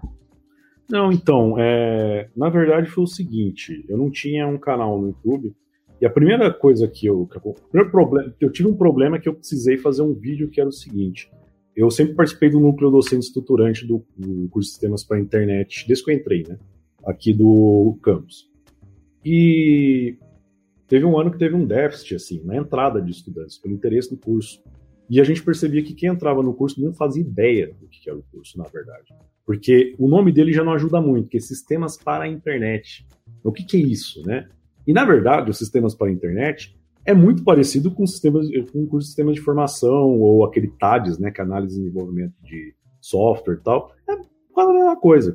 Então, a gente, fez, a gente teve a ideia de fazer um vídeo para mostrar o que, que, era o curso. E aí eu estava já me interessando por ser produtor de vídeo, né? E aí eu peguei, gravei esse vídeo, editei e tal, coloquei no canal e fui, acabei colocando no canal lá, criando né, esse canal só para colocar isso. E aí, beleza, a pessoa assistiu lá, achou legal tal. E beleza, aí eu comecei a interessar por esse negócio de vídeo. Aí aconteceu um negócio bem cabuloso, que eu tava. Eu fiz esse vídeo e tinha uma aluna nossa, na verdade, de outro curso, da uma especialização que tem no campus, que ela é mãe de uma criança autista. E aí ela me procurou e falou: olha, ela já tinha me procurado anteriormente para desenvolver um site lá para ajudar para viabilizar serviços entre pais de autistas, né? Por exemplo, a gente tem uma comunidade pobre aqui e ele precisa marcar uma consulta para o filho autista, ele já é pobre. Um filho autista, dependendo da, da, severidade, já dá um certo trabalho, e ele precisa agendar uma consulta lá num posto de saúde em que ele tem que se deslocar, não tem carro, tem que se deslocar lá de alguma forma, tendo o filho autista para cuidar. Então a ideia dela é fazer um site para poder viabilizar um pouco esse processo. Só que ela assistiu esse vídeo e ela falou assim: olha, é, não fica brava comigo, mas eu queria adiar essa ideia do site e queria te propor uma maluquice. Eu falei, que maluquice? E se a gente fizesse um documentário para mostrar como que é a realidade do, do, dos pais de autistas, mostrar o que, que é autismo de verdade, da cara ali, com os pais autistas falando e tal. E ela chegou assim numa humildade tão grande, eu falei, velho, vamos fazer. Vamos fazer. E eu falei, não sei como que eu vou fazer, mas vamos fazer. e aí, pá, e aí, tipo, em 2019, a gente pegou, juntei com outra professora, e a gente fez esse documentário, um documentário chamado Cinco Fases, onde a gente pegou cinco famílias né, de autistas, e eles falam na realidade como é que é, né, de fato ter um filho autista, o que, que é autismo de verdade, o que quais são as dificuldades, é, enfim, dão uma realidade tentando tipo, dar um conforto para quem já é pai de autista. E foi uma experiência muito bacana, né, tanto tecnicamente para mim quanto até de vida, né, de vivenciar um pouco disso. Sei que aí eu fiz a gravação, fiz toda a edição desse processo. E aí eu falei, ah, já tem aquele canal, vou colocar lá. E coloquei. E aí foi muito bacana, cara, porque eu tive foi uma, sabe aqueles quando vocês jogam videogame? Uhum. Sabe quando você tá jogando lá o videogame e aparece aquele achievement unlocked, né, desbloqueou uma conquista, né? E eu desbloqueei a conquista e eu tive um filme, meu exibido no cinema. Foi foi foda pra caramba a gente conseguiu fechar a sala, a sala de cinema massa, aqui cara. da cidade para exibir o documentário. Eu me senti o, o Spielberg. Assim. Legal, não, sala cheia, cara. Legal, aplaudindo. Final foi muito massa. Cartaz, teve, não, tava, eu lembro que tinha os cartazes dos filmes da, da, do, da semana e tava lá o meu documentário no cartaz, tirei foto. Ah, e aí, enfim, e aí eu coloquei no canal, e aí tal, né? Só que aí eu fiz esse vídeo, beleza. E aí eu gostando de fazer vídeo, a gente não estava ainda na essa, toda essa de pandemia, e comecei a fazer os vídeos de zoeira, né? Do, da nossa, a gente tem um, uma parceria com a minha esposa, a gente chamou de Guaxinim, né? Como fosse uma produtora. A gente começou a fazer uns vídeos de zoeira, não sei se vocês chegaram a ver esses vídeos também, mas é que eles não, na verdade, isso ficou outro canal. Que é só palhaçada, cara. Eu tava estudando algumas coisas de VFX, sabe? Efeitos especiais e tal. Então a minha esposa já é meio lesada também, igual eu. E a gente começou a fazer uns vídeos de zoeira depois eu passo até o link pra vocês darem uma olhada, mas é só palhaçada. E aí tá, mas era isso. Aí veio a bendita da pandemia. Né? Aí começou a ver, ó, o professor vai ter que dar um jeito de fazer essas aulas e tal. E a primeira coisa que os professores começaram a fazer, e eu não fiz nenhuma vez, é, não, a gente vai dar aula, aula, aula. Então, por exemplo, deu o horário da aula, Então a gente abre uma sala lá no Google Meet ou no Classroom e é aula. Só que qual que é a treta? Eu já moro num lugar que tem muita gente pobre. E beleza, esse pessoal às vezes até consegue ter internet. Mas tem uma galera que mora na aldeia. E na aldeia a internet é horrível. Assim, é internet via rádio, é, coisa, sabe, conexão de um mega, um negócio assim bem, bem complicado. E aí, mesmo assim, tem gente que nem tem o computador lá para acessar essa internet. Então tinha aluno que já falou: olha, se a aula, a aula for tal horário, esse horário eu não consigo assistir. Aí o professor fala: não, mas eu vou deixar gravado. Tá. Só que qual que é o problema, cara? O cara chegava lá e ele tinha já não ia para aula, já não ia para a sala de aula, e ele chegava e tinha uma carga de conteúdo para assistir, para fazer, enorme. Que o professor gravava lá duas horas e pouco de aula, sim, tinha pausa, tinha não sei o quê, o cara tinha que ficar assistindo essas duas horas e meia de um professor, de outro professor, vez slide de um outro, e pau não sei o quê, tudo em casa. Com o moleque gritando, com comida para fazer. Então, assim, é horrível. Eu comecei e falei, velho, não dá certo. Não dá. Por exemplo, se eu estiver mostrando um código na tela e a conexão do cara estiver ruim, ele vai nem enxergar o código. Que tá o que está aparecendo? Tá aparecendo. Eu falei, não dá, não rola, não dá. O que, que eu falei? O que, que eu vou fazer? Eu vou começar a fazer as aulas. Aí eu comecei a gravar as aulas em casa, só que eu gravava de um jeito meio escroto ainda, tipo assim, dava cor, não cortava muito tal, colocava lá. E aí veio essa oportunidade de ser professor nesse, é, a gente chama de FIC, né? É, formação, é, formação inicial continuada, se eu não me engano, de, do curso de operador de computador. E aí me falaram assim, olha, a reitora do IFMS sugeriu você, porque ela assistiu os vídeos que você faz, só que os vídeos de zoeira, aqueles de palhaçada, e ela viu que você edita bem. Então você faz uns vídeos assim, que são dinâmicos e tal. E você fez o um documentário, né? Então, queria convidar você para ser o professor, porque justamente porque você sabe fazer o vídeo. Aí eu falei, responsa, né? Então eu falei, vou, beleza, vou fazer. Então, por exemplo, primeira aula vai falar o que é computador. Aí eu fui para ver, esse curso já tinha sido aplicado antes. Eu fui ver a aula, velho, que era. Falei, velho, que aula idiota. Tipo assim, era um slide, computador, computador é um dispositivo, pá, pá, pá, pá, pá, pá. Ele é composto por processador, memória, pá, pá, pá. Processador. Processador é o cérebro do computador. Pá, pá, pá, pá, pá. Velho, que coisa chata. Eu falei, gente, a pessoa já não, não, não sabe o que é informática vai ter que ler quilos de slide, quilos Nossa. de não sei o quê. É chato pra cacete. Eu falei, não. Aí a minha primeira aula eu peguei meu computador, meu desktop, desmontei. Pá.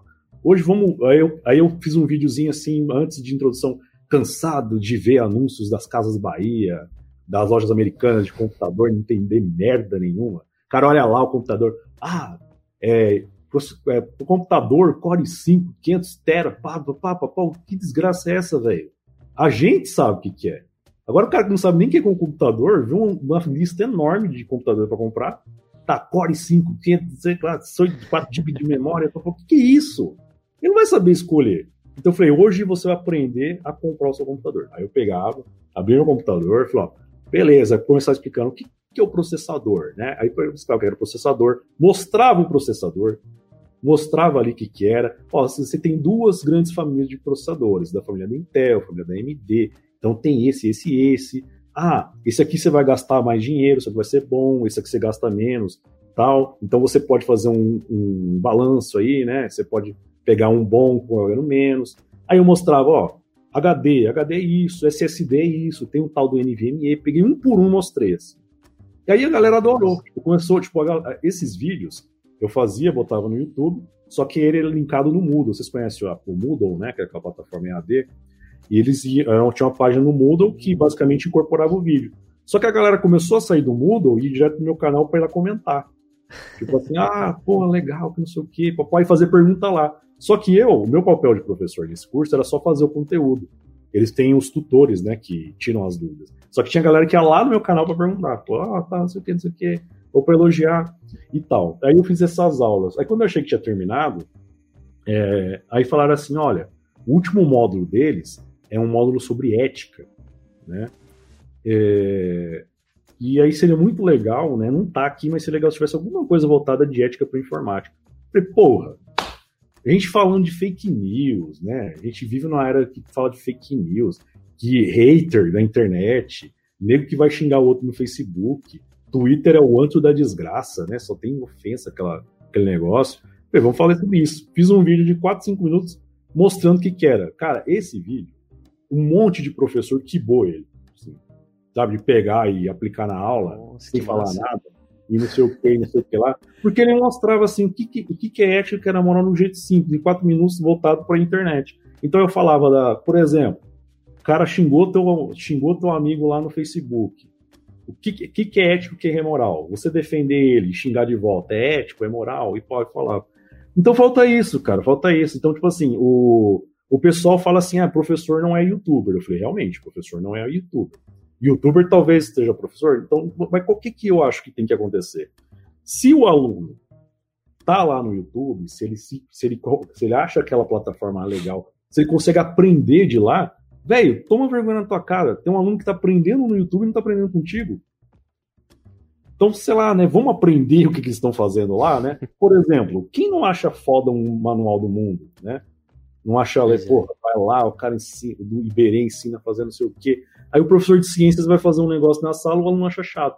Vamos ver o que o cara tá fazendo, né? Vamos ver qual é a metodologia dele. Por que, que o aluno tá indo lá assistir, né? Então falta isso.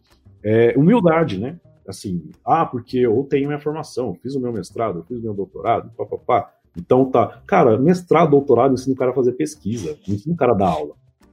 É isso, você vira um cientista, você não se torna um docente, um, uma didática boa. Então você tem que saber. Se eu, é, amanhã, daqui a 10 anos, os alunos vão ser diferentes. Então não sei como é que você é esse aluno. Só que eu vou ter que saber o que, que eles estão fazendo da vida, o que, que eles estão assistindo, o que, que eles estão consumindo, para eu entender como é que a cabeça dele funciona, para depois eu ir ver como é que eu vou atingir esse cara né? Hum. Então, é, isso falta. E eu penso, porque tem muito professor que acha que isso aí é, sei lá, é. Ah, vai ferir meu orgulho, ou não, porra, né? Tá tirando, né?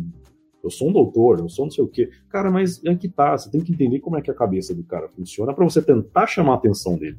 Não tem aquela zoeira, tipo, ah, assistindo meia hora de AD, ah, assistindo 30 minutos de live, né? Nossa, de luxo, então fica feliz. Então por que, o cara tá feliz assistindo essa live, né? Então vou lá ver, porra, vamos ver o que, que é, né? Então falta isso. E na área da TI, é, o que, que eu percebi também, por exemplo, que eu acho que é uma coisa que eu tento fazer, e tem muita gente que vem, vem até falar que é legal. É, todo mundo precisa consultar, todo mundo que é desenvolvedor, tal, precisa consultar algum material para poder resolver problema. E, por exemplo, quando a, a, maioria das pessoas, quando estão tentando resolver um problema e vai atrás de um vídeo para tentar resolver, eu, ele vai na ansiedade, cara. Sabe aquela ansiedade? Eu quero ver como é que resolve esse negócio. Aí ele chega lá, tem um vídeo de 30 minutos, compassado, cara, todo ali direto. O cara filmou basicamente o processo e jogou no YouTube, né? Aí o cara fica naquela ansiedade e acaba desistindo do vídeo. Então o que, que eu comecei a fazer nos vídeos? Primeiro, eu gasto um tempão enorme cortando tudo. Eu sou, sabe, eu sou aquele cara que sempre tá falando, não sei o que lá, né? Então, ah, beleza, perfeito. Eu corto tudo dessas merdas. Deixo tudo mais fluido, né? E aí, por exemplo, é, se é uma série, se eu estou ensinando, por exemplo, cara a desenvolver um aplicativo, eu não pego e faço o vídeo inteiro desenvolvendo o aplicativo. Eu quebro ele em pequenos vídeos e falo, ó, hoje é, sei lá, configurando a ferramenta. Esse vídeo, você vai aprender a criar o primeiro componente, papapá. Então isso a galera começou a gostar, sabe? Começou a, a ver. E eu comecei a refletir e falei, puta, velho, eu acho que a minha aula antes era uma merda, cara. Porque eu chegava assim, sem plano nenhum, vamos desenvolver esse negócio e tal ir embora, eu estava motivado em desenvolver, e aí agora, com, olha que engraçado, né? Agora, à distância, eu comecei até entender, comecei a entender um pouco melhor por que, que o aluno estava entendendo e por que não estava entendendo.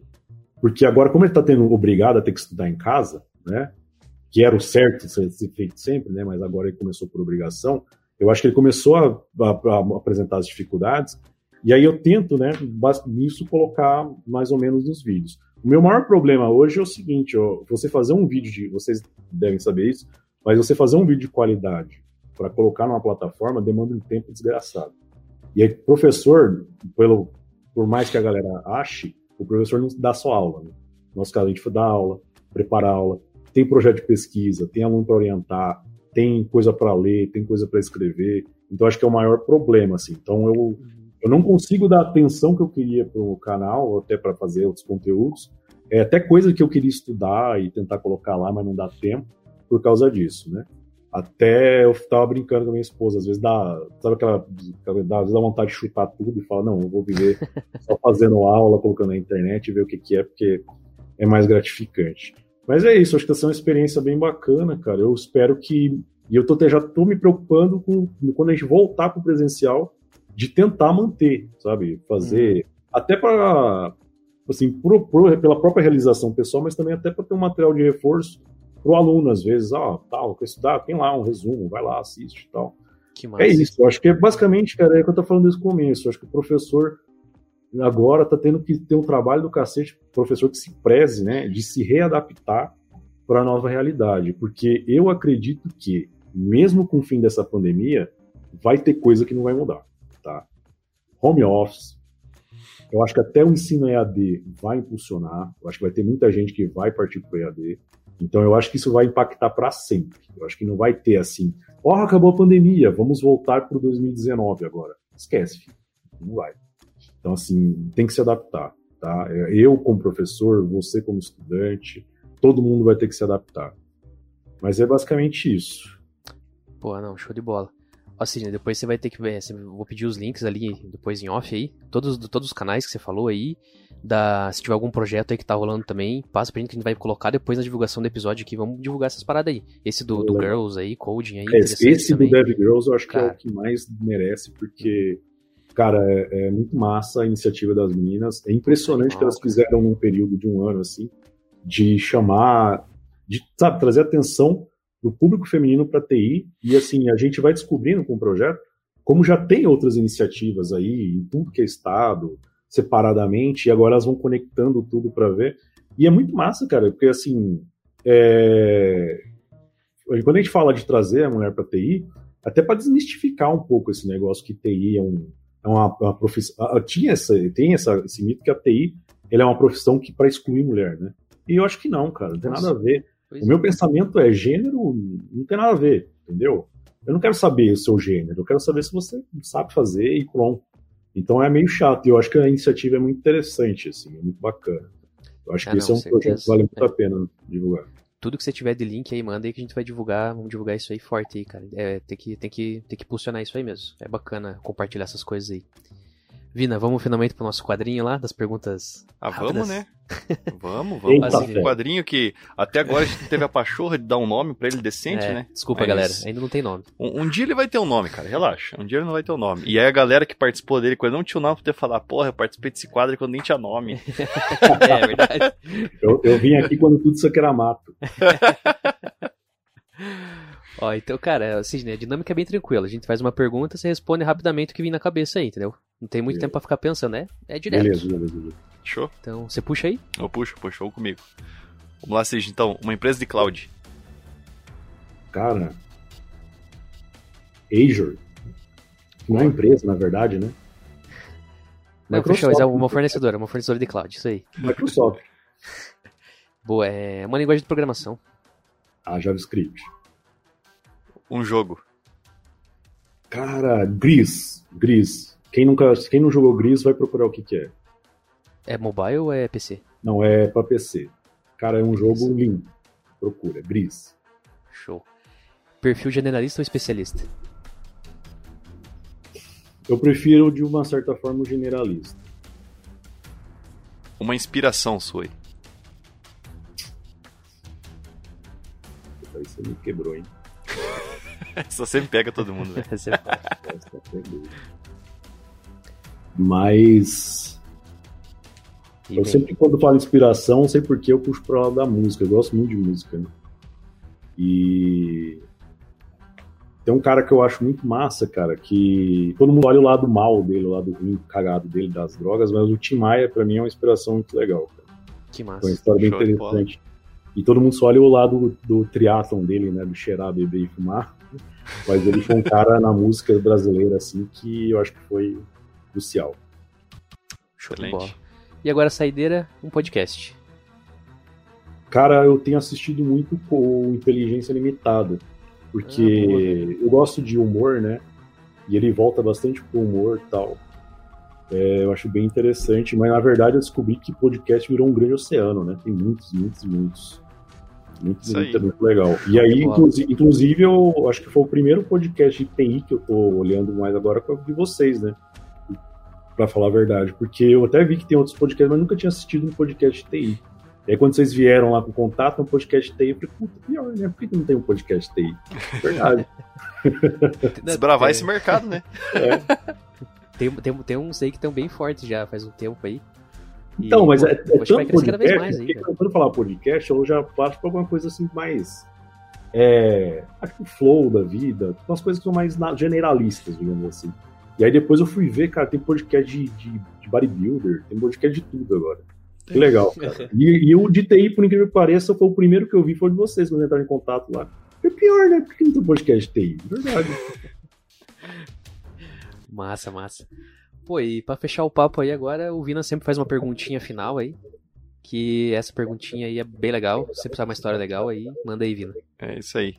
A pergunta é a seguinte, Cidinho. Conta pra gente aí qual que foi a história mais bizarra que você viveu nesse mundo da TI até hoje? Ou viveu, ou que escutou, ou que talvez tenha acontecido com você, né? Caramba. Qual foi a história, assim, ah, aquela que, assim, que você fala, pô, quando me fala, conta uma história aí, pô, você vem aquela primeira na mente, assim, ó, tal, vem aquela. Cara, história bizarra. Aí, na verdade, assim, a minha, prof... a minha carreira se divide, né, quando eu era só desenvolvedor, né, e aí depois professor que acaba desenvolvendo. Mas de professor deve ter várias, né? É, de professor deve ter. Não, esse é o problema, que é todo, tanta treta ali que fica difícil destacar uma, assim, de, de bizarrice. Mas eu tive uma aluna esquizofrênica, cara, uma vez. Na verdade, a história é o seguinte: eu tive, eu tive uma aluna que a gente tinha um medo de dar aula só pra ela, assim. Nossa. Só que a gente achou que era o seguinte: ela, tipo assim, você falava com ela, aí ela não te respondia. Aí você falava de novo, ela não te respondia. Aí se você fosse insistir, ela começava a gritar com você, assim, do nada, né? E aí eu, tipo, você cobrava uma coisa para ela, entregava uma outra tal. E assim, era insustentável, não dava pra ter aula. E aí teve uma vez que eu tive que dar aula só pra ela, cara. E aí ela. Eu fiquei com medo, assim, toda a verdade. Só que aí eu achava, tipo assim, que ela era. tinha algum outro problema, uma outra deficiência intelectual, né? e tal, que a gente não sabia mais fazer, porque, tipo assim, você pedia para entregar, entregar área, entregava ma maçã, banana, e não tinha como conversar, você conversava com ela, você falava bom dia, ela não respondia, boa noite, ela não respondia, uhum. e aí eu fiquei bem angustiado, porque, assim, ela tava já atrapalhando o resto da sala, sabe? Não andava. E aí eu procurei a minha diretora para falar, né, aí tal, tal, eu falei, ó, tá, tem uma situação assim, aí ela, ah, é a fulana? Eu falei, é. Ah, não, ela não tem deficiência intelectual, não. Ela é esquizofrênica. Eu falei, agora você me ajudou. agora você me dá. Aí eu falei, puta merda, então quer dizer que eu vou estar tá dando aula pra ela sozinha, ela vai estar tá vendo alguém lá do lado, alguma coisa. Então, assim, foi uns momentos que eu tive um certo cagaço, assim, tal. É, teve outras situações bizarras, tipo assim, eu tava na disciplina de administração de banco de dados. Administração de banco de dados. E aí eu, eu chegava numa aula tal, eu ensinava para eles, ó, vou ensinar a primeira aula, ensinar vocês a instalar o SGBD. Pô, é uma disciplina de administração de banco de dados. O que, que você tinha que ensinar? O cara tinha que instalar SGBD, criar banco, restaurar banco, fazer backup de banco, fazer rotinas de não sei o que e tal. Aí eu chegava na aula, primeira aula ensinei o cara a instalar. Só que a merda do computador do laboratório tinha aquele, aquele software ah, esqueci o nome, né? Deep Freeze. É um software que ele restaura o computador. Sabe? Eu não sei se você Nunca já viu. fica instalado as paradas lá, é, tipo... Você instala, você pode fazer o que for. Aí você ligou no outro dia, tá tudo restaurado. E eu não sabia. Aí eu cheguei na outra aula, os alunos, ó, oh, tá tudo desinstalado aqui. Eu falei, puta merda. Aí falaram, ó, oh, tem um tal do Deep, Deep Breeze, Deep, não sei se é o nome do negócio. Aí eu fiz um, beleza. Falei, na próxima aula eu vou trazer um, um, um manual escrito para vocês. Fiz um manualzinho. Falei, ó, só que agora é o seguinte, vocês estão aprendendo a ser administrador de banco de dados. Então chegou na aula, viu que ele está instalado, já pega o manualzinho e faz, vocês vão ficar craque nisso. Beleza. Aí, terceira aula, professor, não está aqui, vem me ensinar a fazer. Eu falei, puta, preparar minha aula para ensinar o cara a instalar esse. Falei, beleza. Quarta aula, senhor, não está instalado, vem me ajudar. Eu falei, gente, eu fiz um material lá, né? Tá aí, é só pegar aí, dá uma olhada.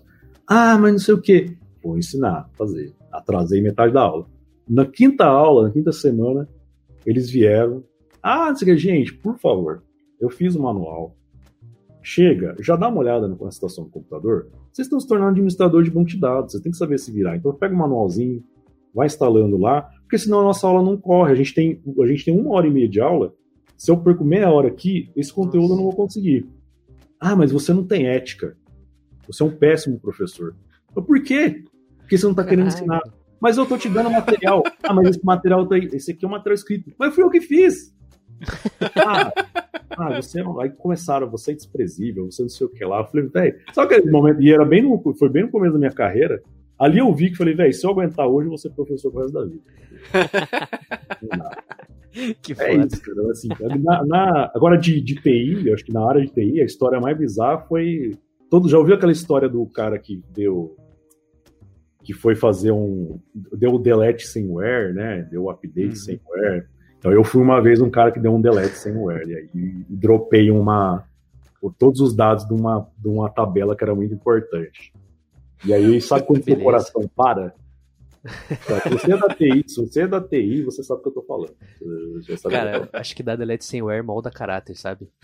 Não, não mas, cara, se molda caráter eu não sei. Eu sei que foi o único momento da minha carreira que eu senti meu coração parar. Assim. Sabe que faz, não tem reação. Aí eu fiquei tenso e essa empresa tinha um DBA. E eu falei, como é que eu vou nesse DBA agora falar pra ele que eu dei um delete sem web? E eu fui, tá, e, e sabe que você não consegue levantar da cadeira? Sei que eu fui, cara, e falei pra esse cara, e ele falou, não, relaxa, eu já, essas coisas acontecem sempre, então eu já tava te apontando para um banco de dados de teste aqui. Eu falei, ufa, cara, me falou antes, cacete. É, Acho é que eu já ouvi essa história aqui no Debugando Cast, hein? É, quem é da TI sabe do que eu tô falando. Delete update sem em banco de produção é o pesadelo de todo mundo. Tem empresa, uma empresa aí que deu, eu vi uma vez uma empresa que dava até o certificado, né? O, o cara, o primeiro delete sem wear, tirava foto, postava no site da empresa. Isso é boa. Quase cara, tinha, tinha pra mostrar, né, velho? É, pô, comprovado aqui, ó. Eu já passei é, por isso. Ó, eu acho que foi o único momento da minha vida que eu senti meu coração parar, assim. Suando frio ali. E, e Sidney, fala pra nós e deixa uma mensagem pra quem tá te ouvindo aí, a hora do, do jabá, digamos assim, que você, que você quiser falar aí agora pra, pra encerrar o episódio, tanto, né, seja do seu canal, seja como professor, seja uma mensagem aí pra quem tá te ouvindo, fica à vontade aí. Cara, jabá não, acho que eu vou só reforçar aquela frase que o professor não gosta de ouvir, né? Que é, é basicamente você que quer entrar na TI, ou se você já está nessa área da TI começando a estudar, tenha sempre essa pergunta, né? Ah, vale a pena fazer faculdade? Não vale a pena? Eu acho que a melhor resposta é fazer a faculdade vai te ajudar a orientar, tá? Mas lembra que o importante é aprender. Se você vai aprender em casa, se você vai aprender na faculdade, se você vai aprender no curso técnico, o importante é aprender. Mesmo você que está na faculdade, tira essa preocupação de querer se formar e se preocupa se você está aprendendo o que está tá acontecendo ali, o que estão te passando. Né? Se você aprender, não interessa se você vai formar ou não, tá? É, desmistifiquem um pouco essa ideia de, ah, eu tenho que ter o curso superior porque tem que ter. Hoje em dia você tem que saber fazer, você tem que aprender, aprenda alguma coisa e pratique essa coisa e ponto final e para de se cobrar se você vai se formar ou não, beleza? Acho que é isso. Agora eu acabei de ferrar minha vida com os outros professores. Né? tá marcado. Show de bola. Cara, Sidney, muito obrigado aí pela sua participação. Cara, agregou demais, sério. Eu tô, tô de cara ainda, vou ter que ouvir de novo esse episódio. Vou, vou ouvir várias vezes aí, foi muito massa. Sério, obrigado Bom, mesmo aí pela, pela tua participação. Vina, muito, muito obrigado. Agradecido aí. Muito obrigado, cara. Valeu. Agora, literalmente, uma aula, né? Não, agora é, você pode falar que nós temos uma aula. Além das aulas que a gente já teve, a gente teve uma aula de um professor aqui no Debugando Cast, cara. Velho. Então, eu, eu digo, cara, termina os episódios eu falo. Aproveita enquanto é de graça, galera. Os caras, daqui a pouco, vão começar a cobrar essas aulas Debugando Cast, vocês estão fodidos, cara. Falo pra vocês, cara. Aproveita. Show Eles vão poder falar, né? Eu assisti o Debugando Cast quando era de graça. É, olha aí, ó. Cara, eu acho que é isso então, fechou. Sigam o Debugando Cast nas, nas, redes sociais, né? Você quer deixar uma mensagem aí? Eu gostaria de dizer que pra todo mundo seguir o Debugando Cast nas redes sociais, ah, aí, tá. principalmente no LinkedIn. Estamos fortes no LinkedIn. É verdade. Ainda estamos vindo forte lá no LinkedIn. E coisas novas virão, galera. Então acompanhe nas redes sociais aí, curta o nosso vídeo no YouTube, está vendo pelo YouTube, se inscreva no canal, está vendo pelo Spotify, siga a gente no Spotify, que sempre está postando coisa nova. E acompanhe a gente nas redes sociais, que tem muita coisa nova por vir. Beleza, é isso aí então, pessoal. Obrigado a todo mundo aí. Até o próximo episódio e tchau! Falou!